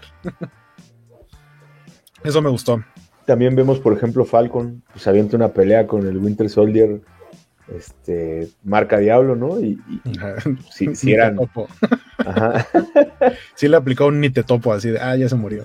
Ya se murió. Ni lo sufrí. Ese, ese episodio está, a mí, yo lo disfruté bastante, la verdad. Sí, sí el que me diría que se muriera era el amigo de Gunman. Ah, sí, sí, sí. Sí. es como ruso. Sí, es ruso, este... ¿no? El que habla de Baba Yaga, ¿no? Polka, Polka Dot Man. Justamente. Sí, sí, sí. Sí, o sea, me gustó que eligieran ese tipo de personajes porque son personajes que, o, o, sea, encajan muy bien en capítulos como este, en donde a fuerza, al, o sea, no todos van a sobrevivir, es muy poco probable que algunos sobrevivan, entonces pues necesitas personajes que te levanten un poquito como con ese tipo de humor, con el mismo Happy, ¿no? Que, que termina agarrando la, los, los, el guantelete este como de Iron Man y así, y al final se termina muriendo, pero esta parte de vamos a hacer como el tutorial de zombies, ¿no? Muy, ah, sí. muy entre Zombieland y, y, lo, y, los videos que graba el mismo Peter Parker versión Tom Holland. Uh -huh. Eso está bastante chido también. Este, cómo y cómo utiliza Happy de, de, muestra, eso, eso también está bastante divertido. Y como nos dice Alberto Palomo, cuando sale en el final el Thanos zombie, como diría mi tío Tobalín, ya, ya mamá Dolores. sí, yo pensé que iba a pasar algo más ahí. O sea, este es de esos finales en los que parecería que iba a tener como una continuación. Porque y aunque, terminan en la nave, ¿no? Y aunque por lo menos, sí, pero, pero vemos que al final siempre sí llega Thanos. O sea, es un Thanos zombie, pero ahí está. Y según yo trae las gemas, ¿no? Sí, Ajá. sí. sí trae, ellos, trae ellos, van hacia Wakanda y él está con, con las gemas este, uh -huh. en, en, en, zombie. Y, y, a lo que voy es que por lo menos en esta temporada no vimos una consecuencia más allá del final de este capítulo. Sin embargo, creo que desde que salió el cómic lo vimos, por lo menos en la publicación de aquí de, de, Marvel Televisa, o sea, la publicación original que derivó en muchísimas cosas, más allá de solamente el cómic referencia a Marvel Zombies, que hubo Marvel Zombies 2 y Marvel Zombies con Army of Darkness eh, y mil derivados más, ¿no? Y de pronto sale esta versión animada que al parecer tuvo como tanto pegue en, no sé si en rating, views, comentarios, lo que sea, eh, que la noticia que se dio en esos días es que estarían estudiando los productores hacer o una, no sé si una serie o una película, no sé si animada o live action, eh, pero tal cual de Marvel Zombies. Yo diría que ya chole, pero, uh -huh. o sea, pero si la idea hicieran, si, no, no, no, si lo hicieran, ojalá fuera como algo fuera del, del, MCU, o sea, que no fuera un live action. Creo que estaría chido, y aparte por la cantidad de personajes que tendrías que juntar, estaría más chido que lo dejaran en animación como una versión más grande de, o una continuación a este capítulo que vimos acá. Ajá, volver a revisitar en alguna temporada, bueno, la segunda o la tercera, si es que hay. Porque aparte, como son capítulos prácticamente unitarios, te da como chance de, de seguir la serie mientras siga teniendo rating. Uh -huh. Nos dice Josué Carmona, pero del episodio de los zombies no se les hizo que la cabeza andaba muy chistosita. Pues Normal, es, ¿no? este, sí, pues es este. Scotland. Ajá, Este- Tenía el tono de su película.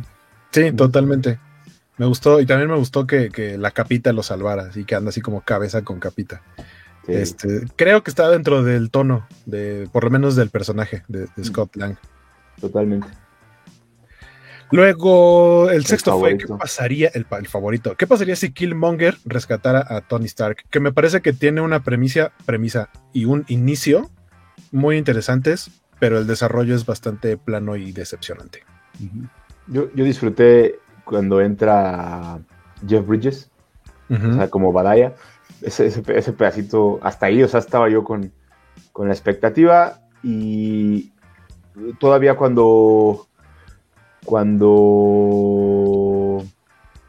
¿cómo se llama el otro ¿Quién? el, el ¿Clau? militar ¿Ulises Clau?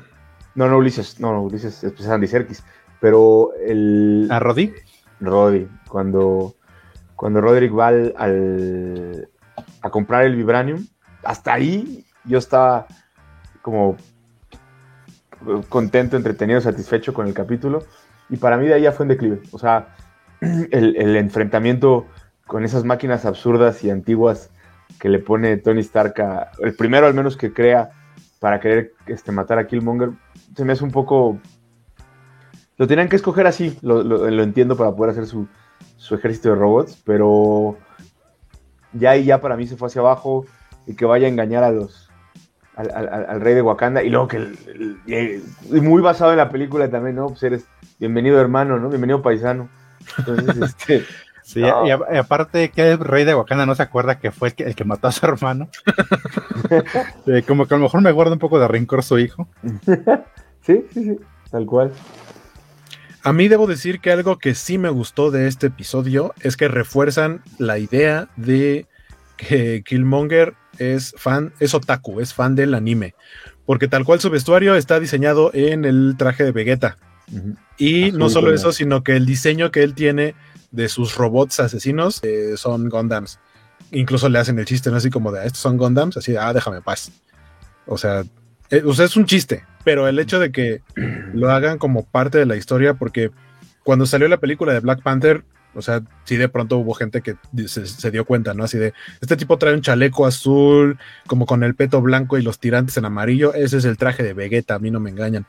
Y después dijeron, sí, la neta es que sí, sí lo, sí lo pensamos un poquito en eso, y que de pronto acá retomen la idea y no solo, no solo sea algo que se comentó fuera del- del universo de Marvel, sino que ahora ya forme parte oficialmente de eso también me gustó bastante, pero probablemente fue lo único que me gustó del episodio. Ah, bueno, y que continuamos con el fantástico chiste de matar a Tony Stark.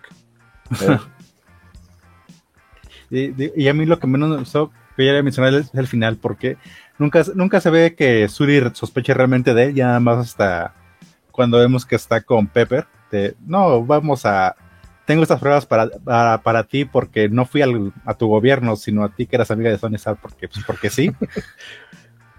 También siempre anda que... reticente, ¿no? O sea, siempre anda reticente sí. de, que, pero... de, que, el otro bien fácil, ah, sí, haz lo que quieras, vente, vente a mi reino y haz lo que se te antoje conmigo, ¿no? Sí, de, hecho, ve, siento... de hecho, veía que la madre te, eh, tenía más sospechas, pero ahí se, se, le van ya justamente cuando pelean contra los robots. Uh -huh. También siento que es como el, el mensaje de las mujeres son las listas. O sea, en muchos sentidos, usualmente las mujeres son las listas y acá tratan de reforzar esa idea. Por lo menos en ese grupo de personajes sobrevivientes. O sea, porque, porque los que se dan cuenta de toda esta doble, triple agente que está haciendo Killmonger terminan muertos y son hombres, se dan cuenta muy tarde. Y las que sí están dándose cuenta, pero no siendo obvias como para que las maten, son las mujeres. O sea, creo que esa fue también la idea del final del episodio. Siento que queda demasiado abierto y a ese sí no le, no, o sea, no le buscaron nada más. Pero eh, te, da muy bien las bases para que sepas quién es Killmonger y qué papel va a jugar en los últimos capítulos, ya cuando forman el equipo. Eh, ¿Qué más? Ah, el séptimo episodio, ¿qué pasaría si Thor fuera hijo único? El Thor fiestero. El Thor fiestero, ajá. Hubo gente que, decía que si era spoiler porque salió un comercial de un auto que no me acuerdo si era Hyundai o qué otra marca de automóviles, pero era justamente con What If, en donde se veía a varios de los personajes interactuando juntos. Eh, llega el Thor fiestero montado en este carro, este con su martillo girando y peleando contra un montón de Ultrons. Lo de los Ultrons sí era un poquito spoiler, pero al mismo tiempo no, porque lo que ya sabíamos de la lista de nombres es que uno de los episodios era Infinite Ultron, entonces sabíamos que uno de los episodios iba a tratar de eso. Este, entonces creo que no, no había tanto, tanto problema, pero bueno, finalmente vemos aquí al, al Thor Fiestero que lo que, yo, lo que yo pensé es que no sé si el hecho de que Thor fuera un hijo y fuera hijo único de verdad hubiera cambiado de esa manera la historia. Bueno, de por sí cuando tenía a Loki en la primera de Thor era un poquito cretino. Ya fue que se compuso ya cuando viene la Tierra le enseñan un poco de humildad. sí, sí, sí, sí. Pero, pero era cretino, de todos modos, el, el, hecho de que el otro fuera, pues, literalmente haciendo honor a, a ser el, el, God of Mischief, hacía que, que, Thor tuviera que agarrar cierto, cierto aire de responsabilidad o de, uh -huh. O de joder al hermano para que se estuviera en línea, ¿no? Dice Alberto Palomo, Thor Virrey, yo diría mi rey, Thor, mi, mi, mi rey, rey, más bien quiso decir. Mi rey, exactamente. Yo en su momento dije el Thor Whitezican, pero pues, como no era mexicano, sí, mi rey, mi rey queda bien. Pero a lo mejor andaba. No, ¿Qué pasó, Alberto? Porque la M y la V no están cerca en el teclado. ¿eh? no, pero a lo mejor está en el teléfono y si eso fue el autocorrector, tal cual. Sí, unos, de, unos dedotes, ¿no? Así de. mi rey de la, de la Nueva España. También cuando empezó el capítulo yo pensé que iba a ser un episodio oscuro porque te mostraban que Thor este, a donde iba destruía planetas. y pensé que justamente iba a ser como los Vengadores tratando de tener a un, a un Thor que estaba como loco, pero no, era el nada más fiestero y que hacía bullicio. O sea, se supone que sí destruía planetas del, del nivel de fiestas que hacía, pero al final, o sea, este Thor se vuelve como el enemigo público número uno en el momento en el que quienes estaban investigando el, el evento eh, astronómico eran. Eh, ah, regresa Natalie Portman también. Este, y, y Darcy. Uh -huh. eh, son, son, quienes están investigando esto. Entonces se dan cuenta que hay algo que está brincando de planeta en planeta y los está destruyendo. Y este evento llega a la Tierra. Entonces lo primero que piensan es: lo que sea que venga, va a destruir el planeta. Entonces se alertan en Shield y lo ven como un enemigo. Pero ya cuando lo platican con él así de, oye, es que ya destruiste otros planetas, pues él dice, o sea, es que sí fiesteamos mucho, sí se destruyeron planetas, pero eran planetas inhabitados, o sea, no se perdió nada. Justamente vamos a lugares así y, y, fiesteamos de, ese, de, esa manera en donde sabemos que no va a haber un daño colateral. Que entonces no sé por qué lo estaba haciendo en la Tierra, ¿no? Pero, pero el punto es que ahí ya es como de, no, miren, no soy malo, nada más me gusta entrarle a, al Viva Las Vegas. Sí, y qué manera, ¿no? Haciendo, invitando a todos los del universo a empedar. Nos dice a Lucas Arthur, pero eso quiere decir que no existía Gela. Pues, aunque, o sea, yo quiero suponer que sí existía, más bien simplemente nunca había salido a la luz. Y vamos a, vamos a plantearlo de esta manera. ¿qué tal que Hela, o sea, Hela es algo así como si en la realidad fuera hija de otro matrimonio y siempre se le escondieron a este hijo único, entre comillas, que es Thor. Entonces Thor no sabe que tiene una hermana.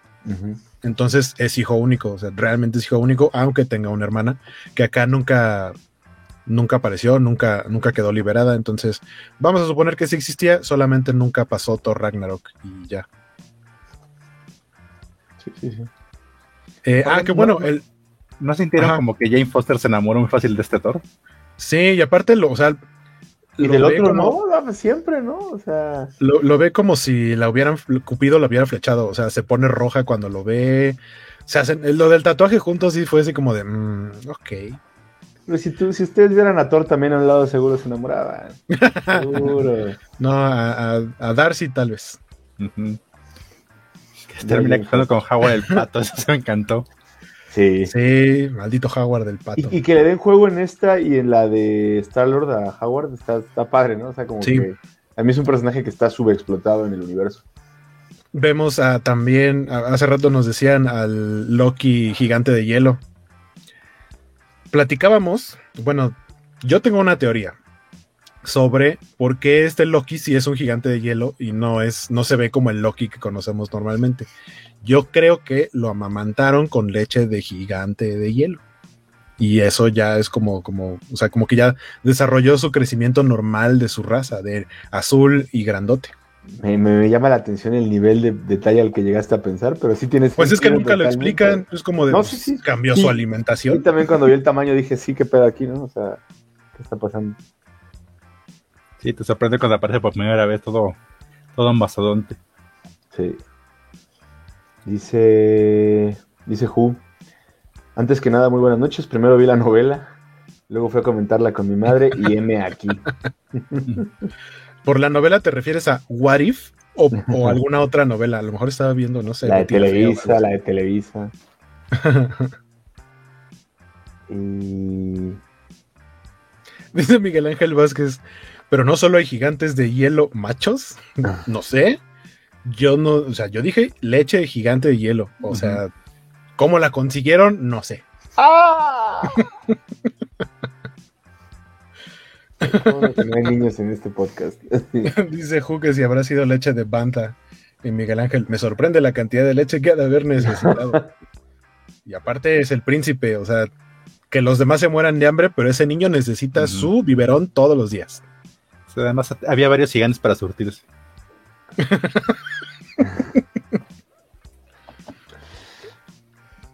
Como Pedro el de Heidi. Yo no vi Heidi, tío Tobalín.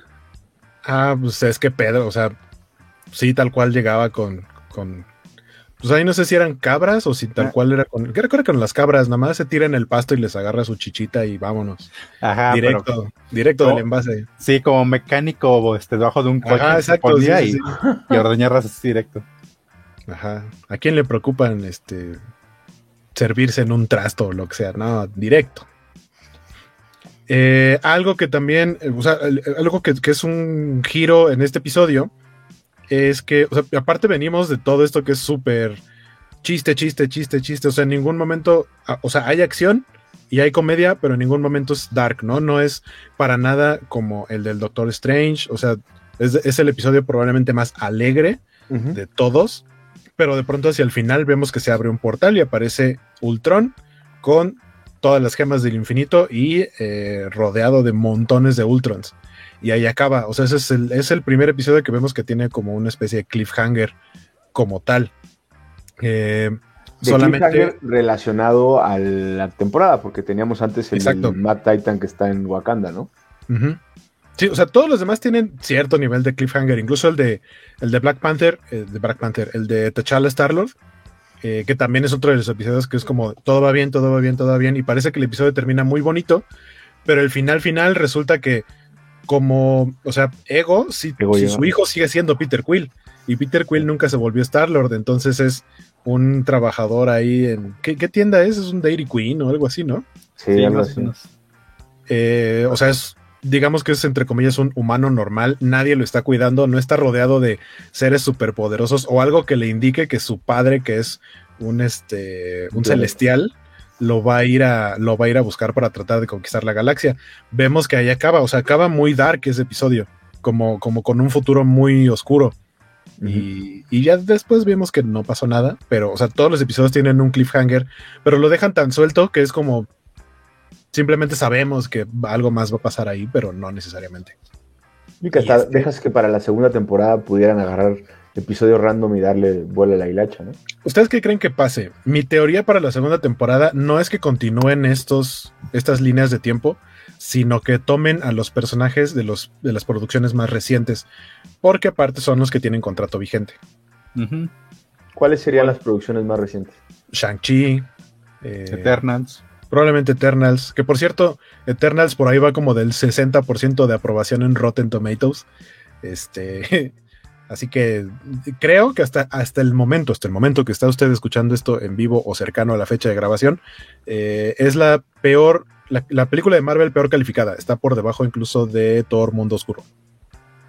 Así que temamos, muchachos. Ya platicaremos de Eternals en su momento, pero lo que voy es que yo creo que, que la segunda temporada va a tratar más de esos personajes. No que, suficientes, ¿no? ¿Para ¿Qué nueve, personajes? ¿Para nueve episodios? Pues no, o sea, siento que van a tomar, vaya, a lo que voy es a los actuales más los nuevos, porque mm. los actuales yo pondría al mismo Doctor Strange, porque todavía falta otra película, viene la película de Ant-Man, eh, no creo que vaya a salir Spider-Man otra vez, sinceramente, pero... De la bahía. Ajá, por ahí viene, eh, creo que Blade es de las que quitaron de su calendario, pero ¿qué otras vienen de, de Marvel? Ah, bueno, eh, de Marvels viene el próximo año. Uh, Thor lo van a seguir utilizando porque Chris Hemsworth, a diferencia de sus compañeros Avengers originales, salvo. Ah, bueno, no, también está Hulk, está. Eh, eh, y también Hawkeye, que viene en la serie de televisión. O sea, creo que ellos sí podrían regresar, pero ya sería difícil que tomaran a los personajes como ya de las primeras dos fases, por lo menos. Pues más bien vas a borrar a los que se les acabó el contrato, a Steve Rogers, a Tony Stark y a Natasha, ¿no? Ajá, y además uh -huh. tienes a la Capitana Carter que gustó bastante. Va a ocupar el, el lugar de Ella yo creo que va a regresar. Ese cacha se enamoró de la Capitana. de, desde es que antes está, que tuviera sus poderes. Es, de, es que está grandototota y fuertotota. Uh -huh. fuerte, porque tomó su nutrileche. Sí, muerte por snusnu. Dice Miguel Ángel Vázquez, peor que New Mutants, New Mutants no forma parte del MCU, entonces no cuenta. Y aparte, no sé qué calificación tiene New Mutants. A mí me gustó, la neta. ¿No habían dicho que la historia de Gamora iba para la segunda temporada o lo soñé? Sí, eh, sí, sí, sí, El capítulo lo aventaron para la segunda temporada. O sea, sí creo que van a partir un poquito de ahí. Que aparte se ve que el capítulo de Gamora tiene que ver, o sea, en temporalidad, creo que es más como por, por fechas, vamos a decir, de, de Infinity War y Endgame. O sea, como la parte final de, de, la, de la fase 3. Más o menos, fase 3, fase 4. Eh, pero bueno, ahí acaba el capítulo de Thor. Eh, y luego nos vamos a lo que es el final. Son los últimos dos capítulos.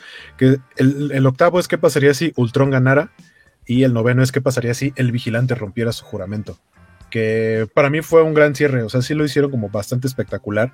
Y en este octavo episodio, pues para empezar, vemos el, el escenario en el que Ultron gana y pues prácticamente mata a todos, ¿no? Crea logra obtener, que, que, era su cometido original, eh, obtener el cuerpo de Adamantium que termina en, en, el universo, en el MCU termina siendo Vision.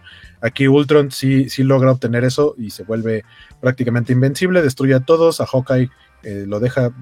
Hawkeye anda sin un brazo, ¿no?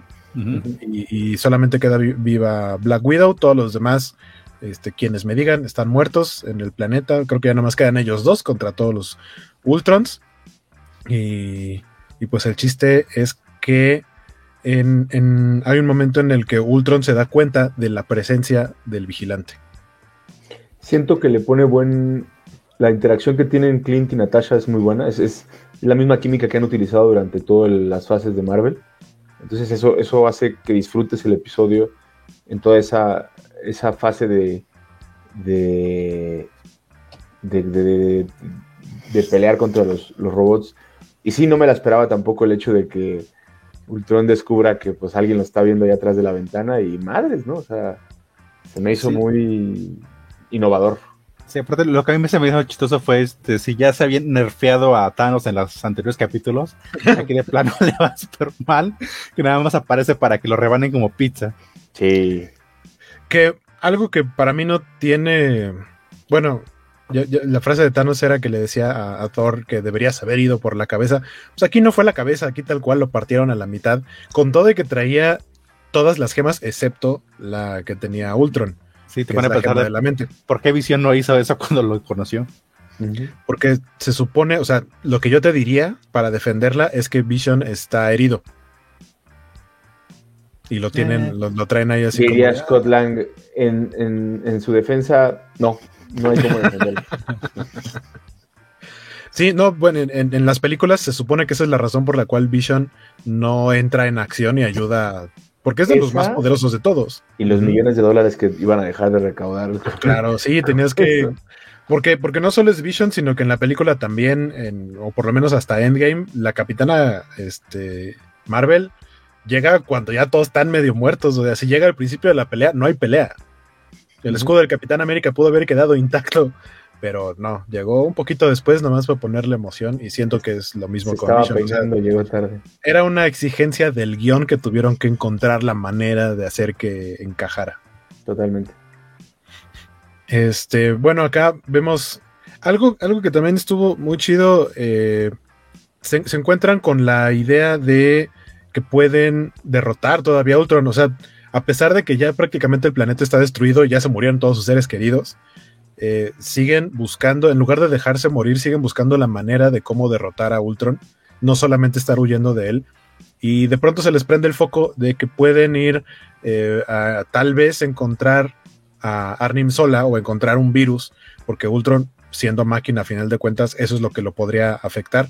Eh, descubren que existe Arnim Sola, eso está muy chido porque ves a, a The Watcher cuando ellos están buscando en los archivos, ves a The Watcher así con las ganas de, de decirles, allí está, está en la maldita caja.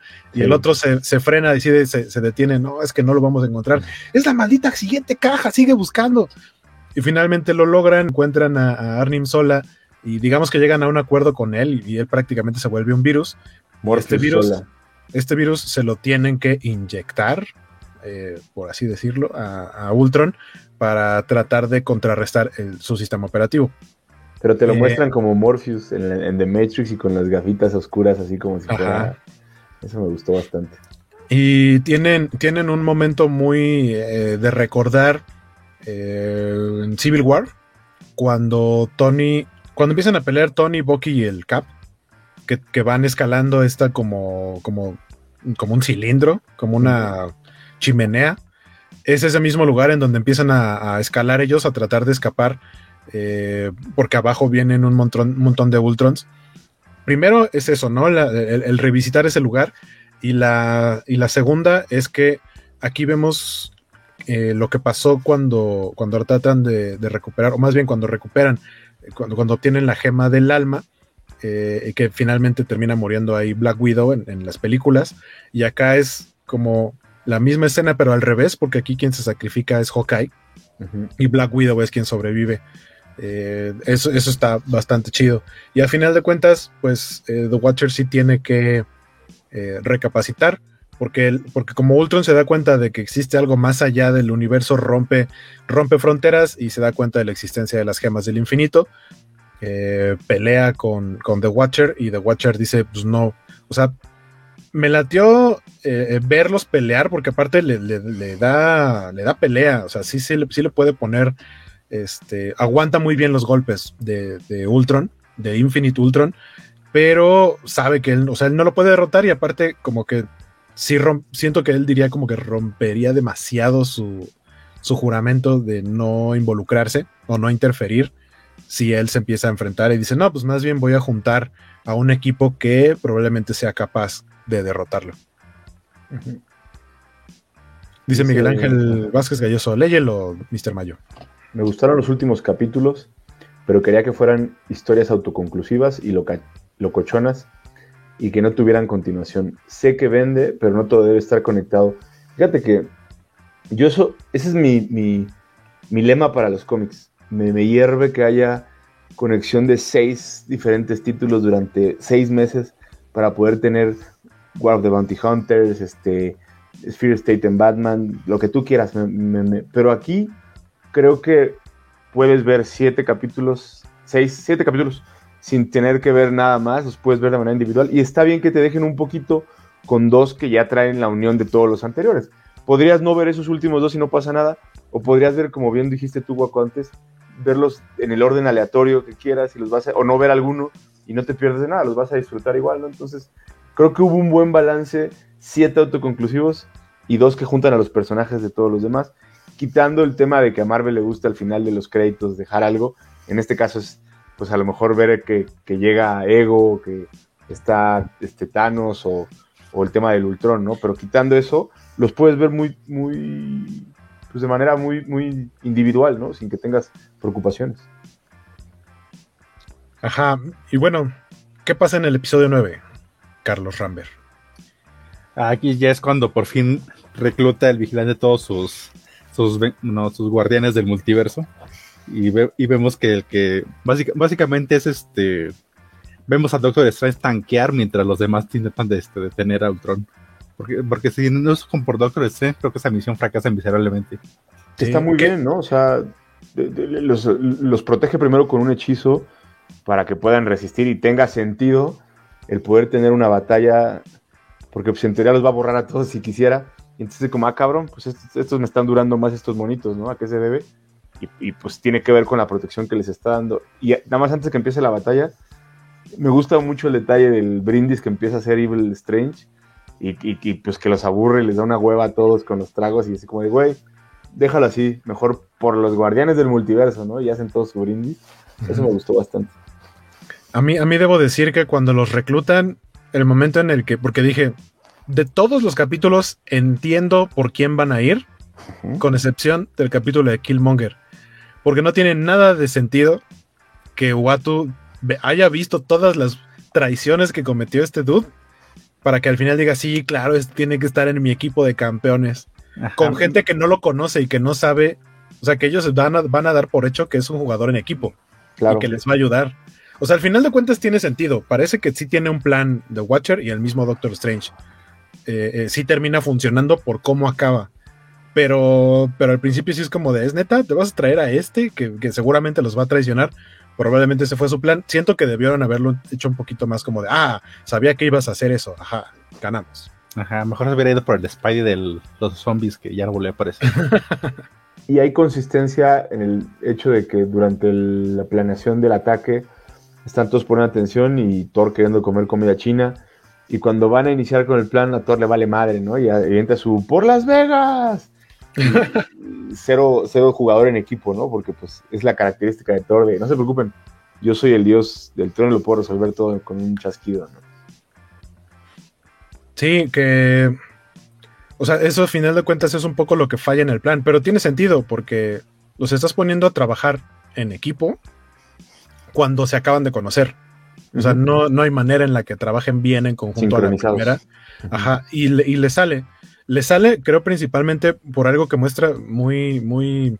eh, cuando, cuando recién se conocen, que es el hecho de que exista un personaje como la Capitana Carter, porque es la que representa a un capitán, no Capitán América, pero tiene más o menos el mismo tipo de formación.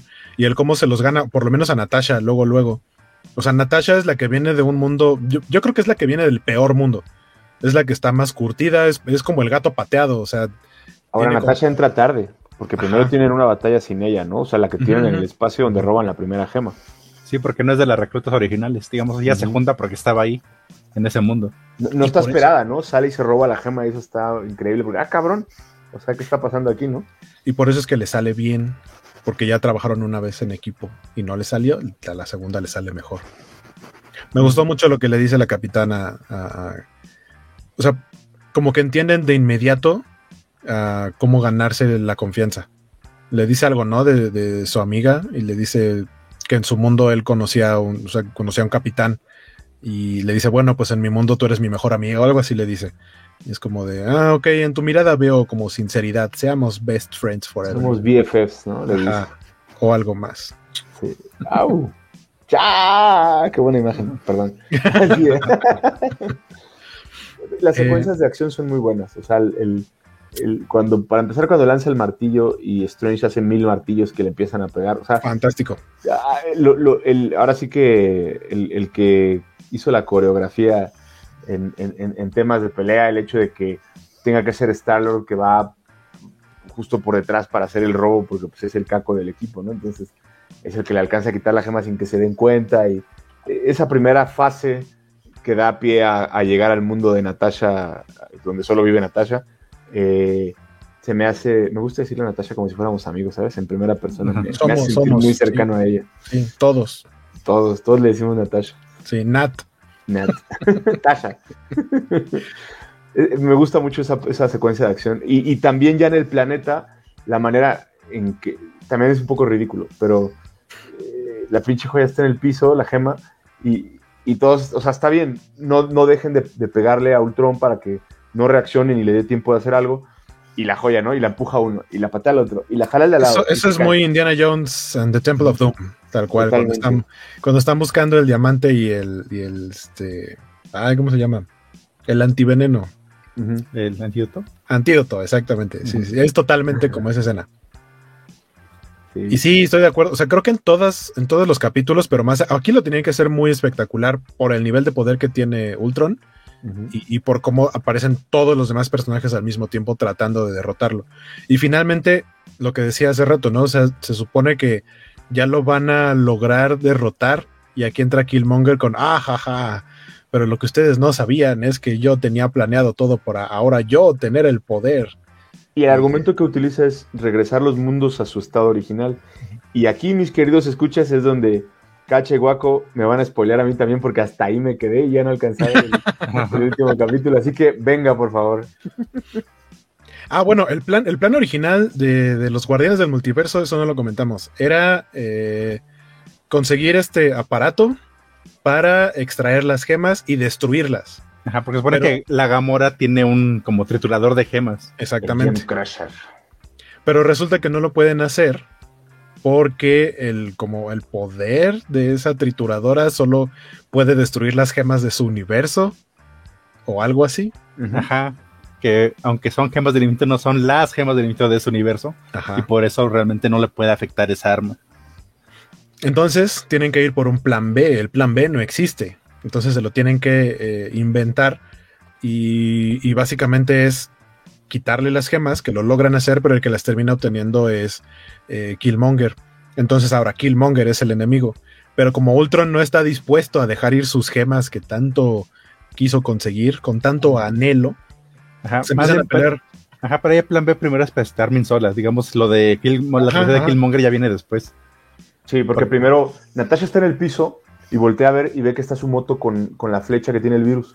Ajá. Entonces es como de, ah, tengo una idea. Y le dice a su BFF, somos la espada y el, Y el y escudo. el escudo, como Ujú. lo hace en el, en, en- en- en el otro mu- multiverso, en el otro universo. Entonces él- ella sube la motocicleta en 30 segundos, un edificio, ¿verdad? Y ¡fum! se avienta, ¿no? Y, y mientras la capitana también hace el, el- el brinco por detrás, Ultron está clavado en, en eliminar sobre todo al Doctor Strange porque ya descubrió que él es el que los está protegiendo a todos Ujú. está todos con el escudo del, del, spell- del hechizo que tiene eh, Strange. Y entonces la, la, la Captain Carter lo que hace es le abre la máscara de Ultron para que pueda entrar la flecha y clavársela en el ojo para inyectarle a, a, a Sola al, al, A Ultron. al- a Ultron, ¿no? Es- ese es como realmente lo destruye y además la interacción que tienen adentro del cerebro está muy buena porque Ultron le dice, pues tú qué haces aquí, güey, este cuerpo está ocupado, ¿no? O Este sea, cuerpo es mío. Sí, yo estoy pagando renta. Y el otro le dice, no, compadre, pues mi objetivo de programa era destruir eh, a Shield, pero tú me lo impediste en otro momento, entonces ahora yo te voy a destruir a ti y madres, ¿no? Se, se deshace de él en, en teoría, ¿no? Y ahí es donde entra Killmonger. Ajá. Cuéntanos, Carlos. Ram. Ah, porque, ya cuando Armin Solas hace el, el cuerpo de, Ultron, de Ultron y las gemas, como que todavía no- está como aprendiendo a controlarlas y es cuando Killmonger aprovecha para, para querer apropiarse de ellas. Y empiezan, y empiezan como el toma y daca tr- tratando de, de ver quién se queda con ellas, porque primero se las, las absorbe Killmonger, después se las regresa de nuevo Ultron, y están en la pelea y Y es cuando este Doctor Strange entiende como el verdadero plan del, del Watcher. Que de hecho me, me sentí como una reminiscencia a, Endgame cuando, cuando levanta el dedito Doctor Strange este, con Tony Stark. Uh -huh. Como que, que, esta es la oportunidad que estábamos esperando. Ajá. Este era el plan. Ajá. Que es como atrap atraparlos como en un, un, campo de éxtasis para que se queden peleando por toda la eternidad de esos monos. Sí, tal cual lo que les dice es los encerramos en un universo de bolsillo. Que eso es una referencia muy de cómic. Y fue como de, ah, míralo. Es como cuando a Doomsday lo mandan al fin de los tiempos. En lugar de matarlo, es como de la única manera de detener. Este güey no se muere. La única manera es mandándolo al final de los tiempos. Pues acá es un caso similar. Y así es como logran vencer los guardianes del multiverso. Ajá, y el guardián de ese universo de bolsillos se supone que es el Doctor Strange que se vuelve a regresar a su universo de bolsillos a su vez. Sí, él es el que se encarga de. Va a ser su, su, carcelero prácticamente. Ajá. Ya por fin tiene algo para adornar ese lugar vacío. Y al final se supone que restauran, eh, o sea, como que regresan a, a todos los. A, a, sus lugares. Y lo que platicábamos hace rato, Natasha, pues tiene un mundo desolado en donde ya ni siquiera está Clint Barton, que era su compañero, mejor amigo, hermano del alma. Entonces. Y futuro uh, amante si no se hubiera muerto, ¿no? Porque pues ahí estando los dos solos. pues sí. sí. hay que reprobar, repro, repoblar la especie. Nada más estamos los dos. Así es, sin tele. Y este, y a ella la terminan enviando a este universo en donde no existen los Avengers, que ahora existe un nuevo equipo. Por ahí vemos a la capitana Marvel, vemos a Steve Rogers, y ahora llega este, esta versión de Natasha Romanoff. Y pues ya, y al final, finalmente sabemos que va a haber una segunda temporada. No sabemos bien de qué va a tratar. Sabemos, lo único que tenemos por seguro es que va a tener el capítulo de Gamora y vamos a ver de dónde salió esa morra. Porque sí. lo único que sabemos es que tiene la armadura que traía Thanos en las películas. Ajá, y que destruye gemas. Ahí también desde el final final de Natasha me gustó el momentito que tuvo la capitana Carter. Cuando ya le están regresando a su universo, le pide al Watcher que si no la puede regresar a, a antes de que quedara atrapada con la bestia ucraniana tan, tantos años. Porque dice, ¿acaso no merezco yo un final feliz? Ah. Y ya pues, el Watcher le dice, pues todos, todos tenemos los como los finales que merecemos o algo así, no me acuerdo bien. Tú búscate una pareja. Ajá, y la, y la manda de regreso, pero pues hay una escena post credits que te demuestra que siempre sí tuvo el final, el final feliz que merecía la capitana. Estaba, estaba padre eso. Pues sí. si la quieres mencionar, guaco pues eh, resulta que tienen este uh, como según yo está como congelado, lo están descongelando algo así al Hydra Stomper. Ajá. Es decir, sigue vivo Steve Rogers. Bueno, eso pues, este, tengo una duda porque yo yo suponía que había sobrevivido por el suelo de super soldado, cosa que no tiene en este universo. No sé, pero aquí a lo mejor la armadura le permitió eso. Bueno, a lo mejor. Nos, nos, dicen por acá, este, el, el Chicharo, a través del Chicharo nos dicen que tenemos que ir dando nuestras conclusiones para, para ir cerrando este capítulo. Eh, en general, díganme, conclusiones, ¿les gustó o no les gustó? ¿Qué esperan de la segunda temporada? Empezamos con Carlos Rambert. Mm, digo que tal vez todo, no todos los capítulos tienen como una calificación máxima, pero en conjunto hacen un, una buena historia. Además, creo que lo, van a disfrutar los capítulos en mayor o menor medida. Y creo que sí, sí se lo deberían chutar por una segunda temporada que seguramente llegará y vere, veremos de nuevo a alguno de esos personajes otra vez. Yo, yo, diría, primero, si alguien no los ha visto y realmente está aquí por echarles madre, vayan a verlos, porque la verdad vale ya la se, pena. Ya se los spoileamos, pero igual vayan a verlos. Sí, igual vayan a verlos, los van a disfrutar, la verdad es que sí, sí es un buen trabajo. Y, la expectativa es que no, no decaiga en la segunda, eh, por lo mismo de que eh, luego, o sea, si, cambian no sé, al productor o si se acaban los contratos o algo, tiende a, caer, pero para mí este trabajo ha sido excelente y, como bien dice el Cacha, eh, pues si no son todos, yo sí por lo menos 7 de 9 los veo perfectamente hechos, los disfruté en general ver prácticamente todos y, y, pues ojalá y no tarden en salir la siguiente, ¿no? Yo, yo de, dentro de mi buque, este, dentro de mi eh, aplicación Corsaria. Ahí estaré listo para, para verla.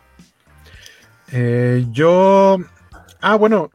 hoy, justamente hoy que estamos grabando esto, si nos están viendo en vivo, en Estados Unidos, porque no fue estreno simultáneo, desgraciadamente, se estrenó el episodio de la serie Unidos o Assembled en inglés, justamente dedicada a What If, que es en donde vemos el detrás de cámaras, ¿no? El cómo se hizo, pláticas con directores, productores, actores, cómo se grabó, cómo se animó, por qué tomaron ciertas decisiones.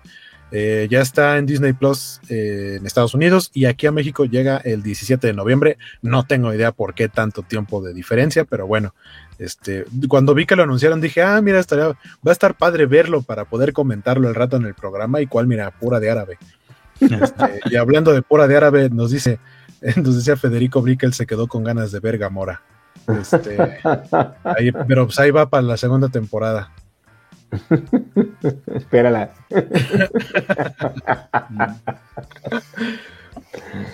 Espérala sentado. Dice a Lucas Arthur, puede ser que ese Steve Rogers Hydra lo capturó como a Bucky. Ah, puede ser. Sí, puede ser. Estoy de acuerdo. Dice Jorge Tobalín, gocelo. Nel, ¿para qué no estás aquí para controlarnos? Es tu culpa. o sea, tal vez hoy no nos emborrachamos con shots de chistes de tío. Sí. Tal, tal, vez hoy no nos emborrachamos con shots de chistes de tío, pero este, las risas no faltaron. Las risas no faltaron. Dice Miguel Ángel que activar la VPN. Ah, por ahí vi también como algunos de unas ideas de activar su VPN, VPN por si quieren ir, por si no quieren ir al cine a ver Duna o Dune. Hay gente que la está viendo en HBO Max, nomás con su VPN activada. Y hasta creo que con Chirrol está activado en, en, en, esa plataforma si le ponen el VPN. Oh, qué buena y corsaria sugerencia. Y corsaria. Ya te spoileamos todo, ¿verdad, Tobalo? No, fíjate, no, no le pude poner mucha atención al como ah, los últimos bien. 15 minutos, 20. De repente escuché que estaban hablando de, de, los últimos episodios. Dije, mejor me concentro en lo que estaba haciendo. mejor. Estábamos hablando de Kobe Smulders, pero. Uy, uy, uy, uy. Buena razón para. Para ver este la serie, ¿no? La, también la de. La de la. ¿Cómo conocí a tu madre, no? Que está en Disney. No, está en HBO, ¿no? Mm. ¿En HBO? ¿O cuál es la otra que tú tienes? Star, en Star Plus. No. Star Nos, Plus. Lo pusieron en Star Plus porque estaba en. Eh, originalmente estaba en Netflix, la mandaron a Prime, pero en Prime duró como un año o menos. Porque cuando fue lo de Disney Plus y anunciaron Star, a Star llega el contenido de Fox. Ya. Y ahí se mudó How I Met Your Mother.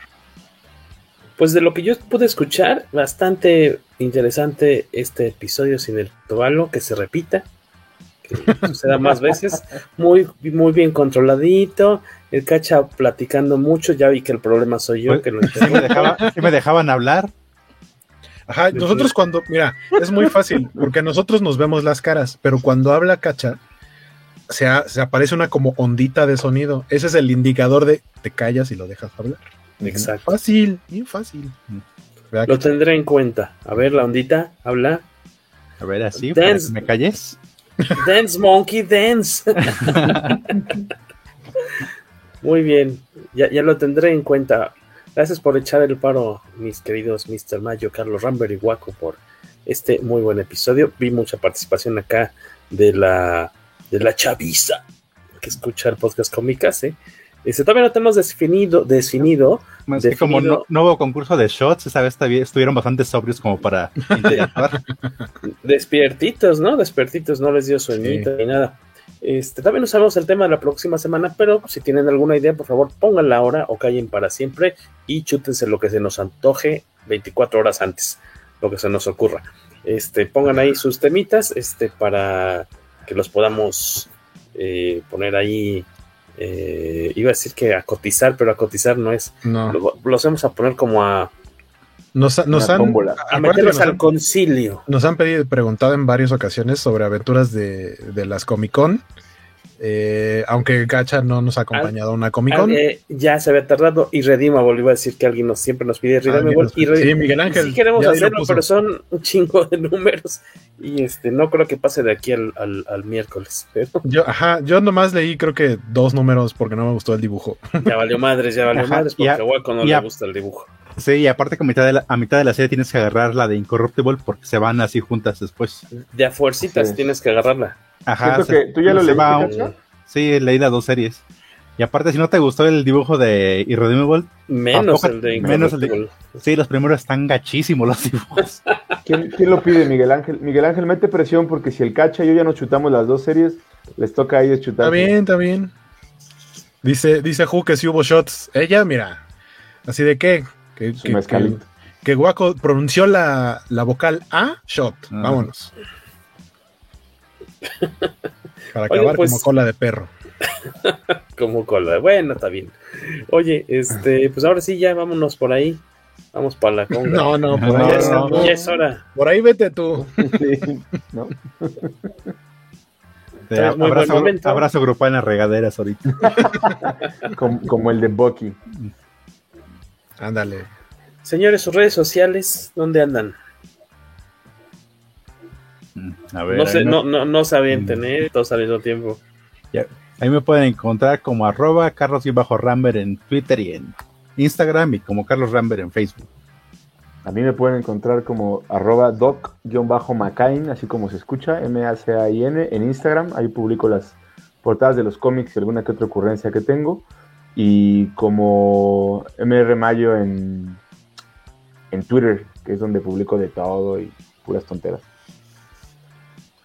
Y a mí me encuentran como Skywaco en todos lados, en Facebook, en Twitter, en Instagram. Ya saben que principalmente en Twitter es donde más cotorreamos y eh, también en, en Instagram, más o menos también. Facebook casi no lo visito, la neta. El Tobalo en Twitter, ahí me encuentran para cotorrear igual de lo que quieran. Ahí subimos babosada y media. Este, Sunstone. De... Ah, yo sí le tengo ganas a Sunstone, no lo he leído, pero sí le tengo muchas ganas. No, yo sí lo leí. tengo ganas. Bueno, El dibujo se me hace muy bonito, pero creo que me va a dar flojera la historia. No sé qué tanto puedas alargar una onda así como de sadomasoquismo. Ah, es la Este, trampa. Este, el sadomasoquismo más como la envoltura bonita porque dentro es una ro- un romance rosa, rosa, rosa, rosa. Uy, Sí. uy, uy, uy. Bueno, pero lo, ¿Qué- lo pondremos ahí en la báscula. ¿No te Kill gusta or- así de Kill or rosa? Be Killed también podría ser.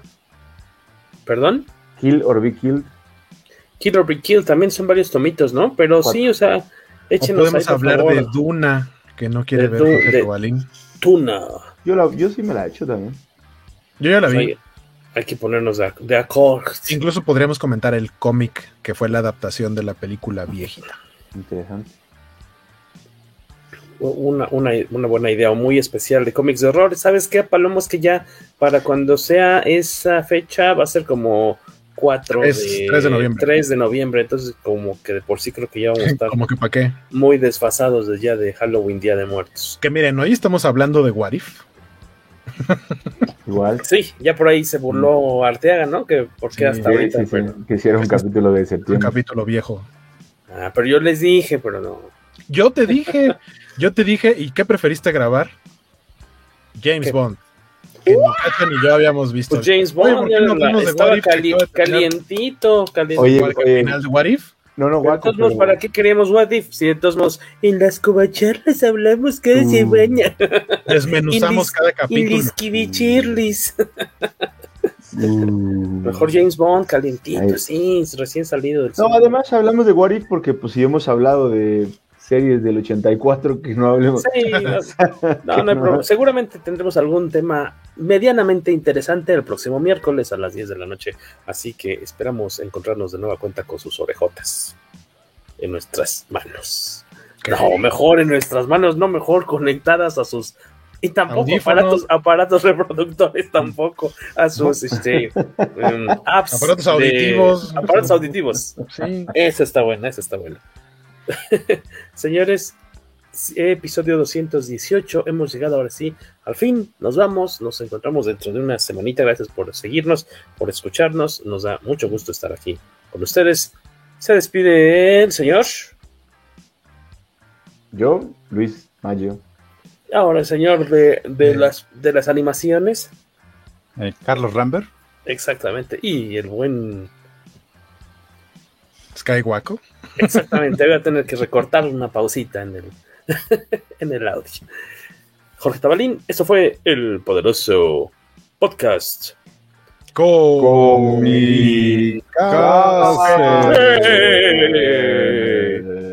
Ay, Shot de alitro, shot de alitro, fondo. A ver. Bye. Bye.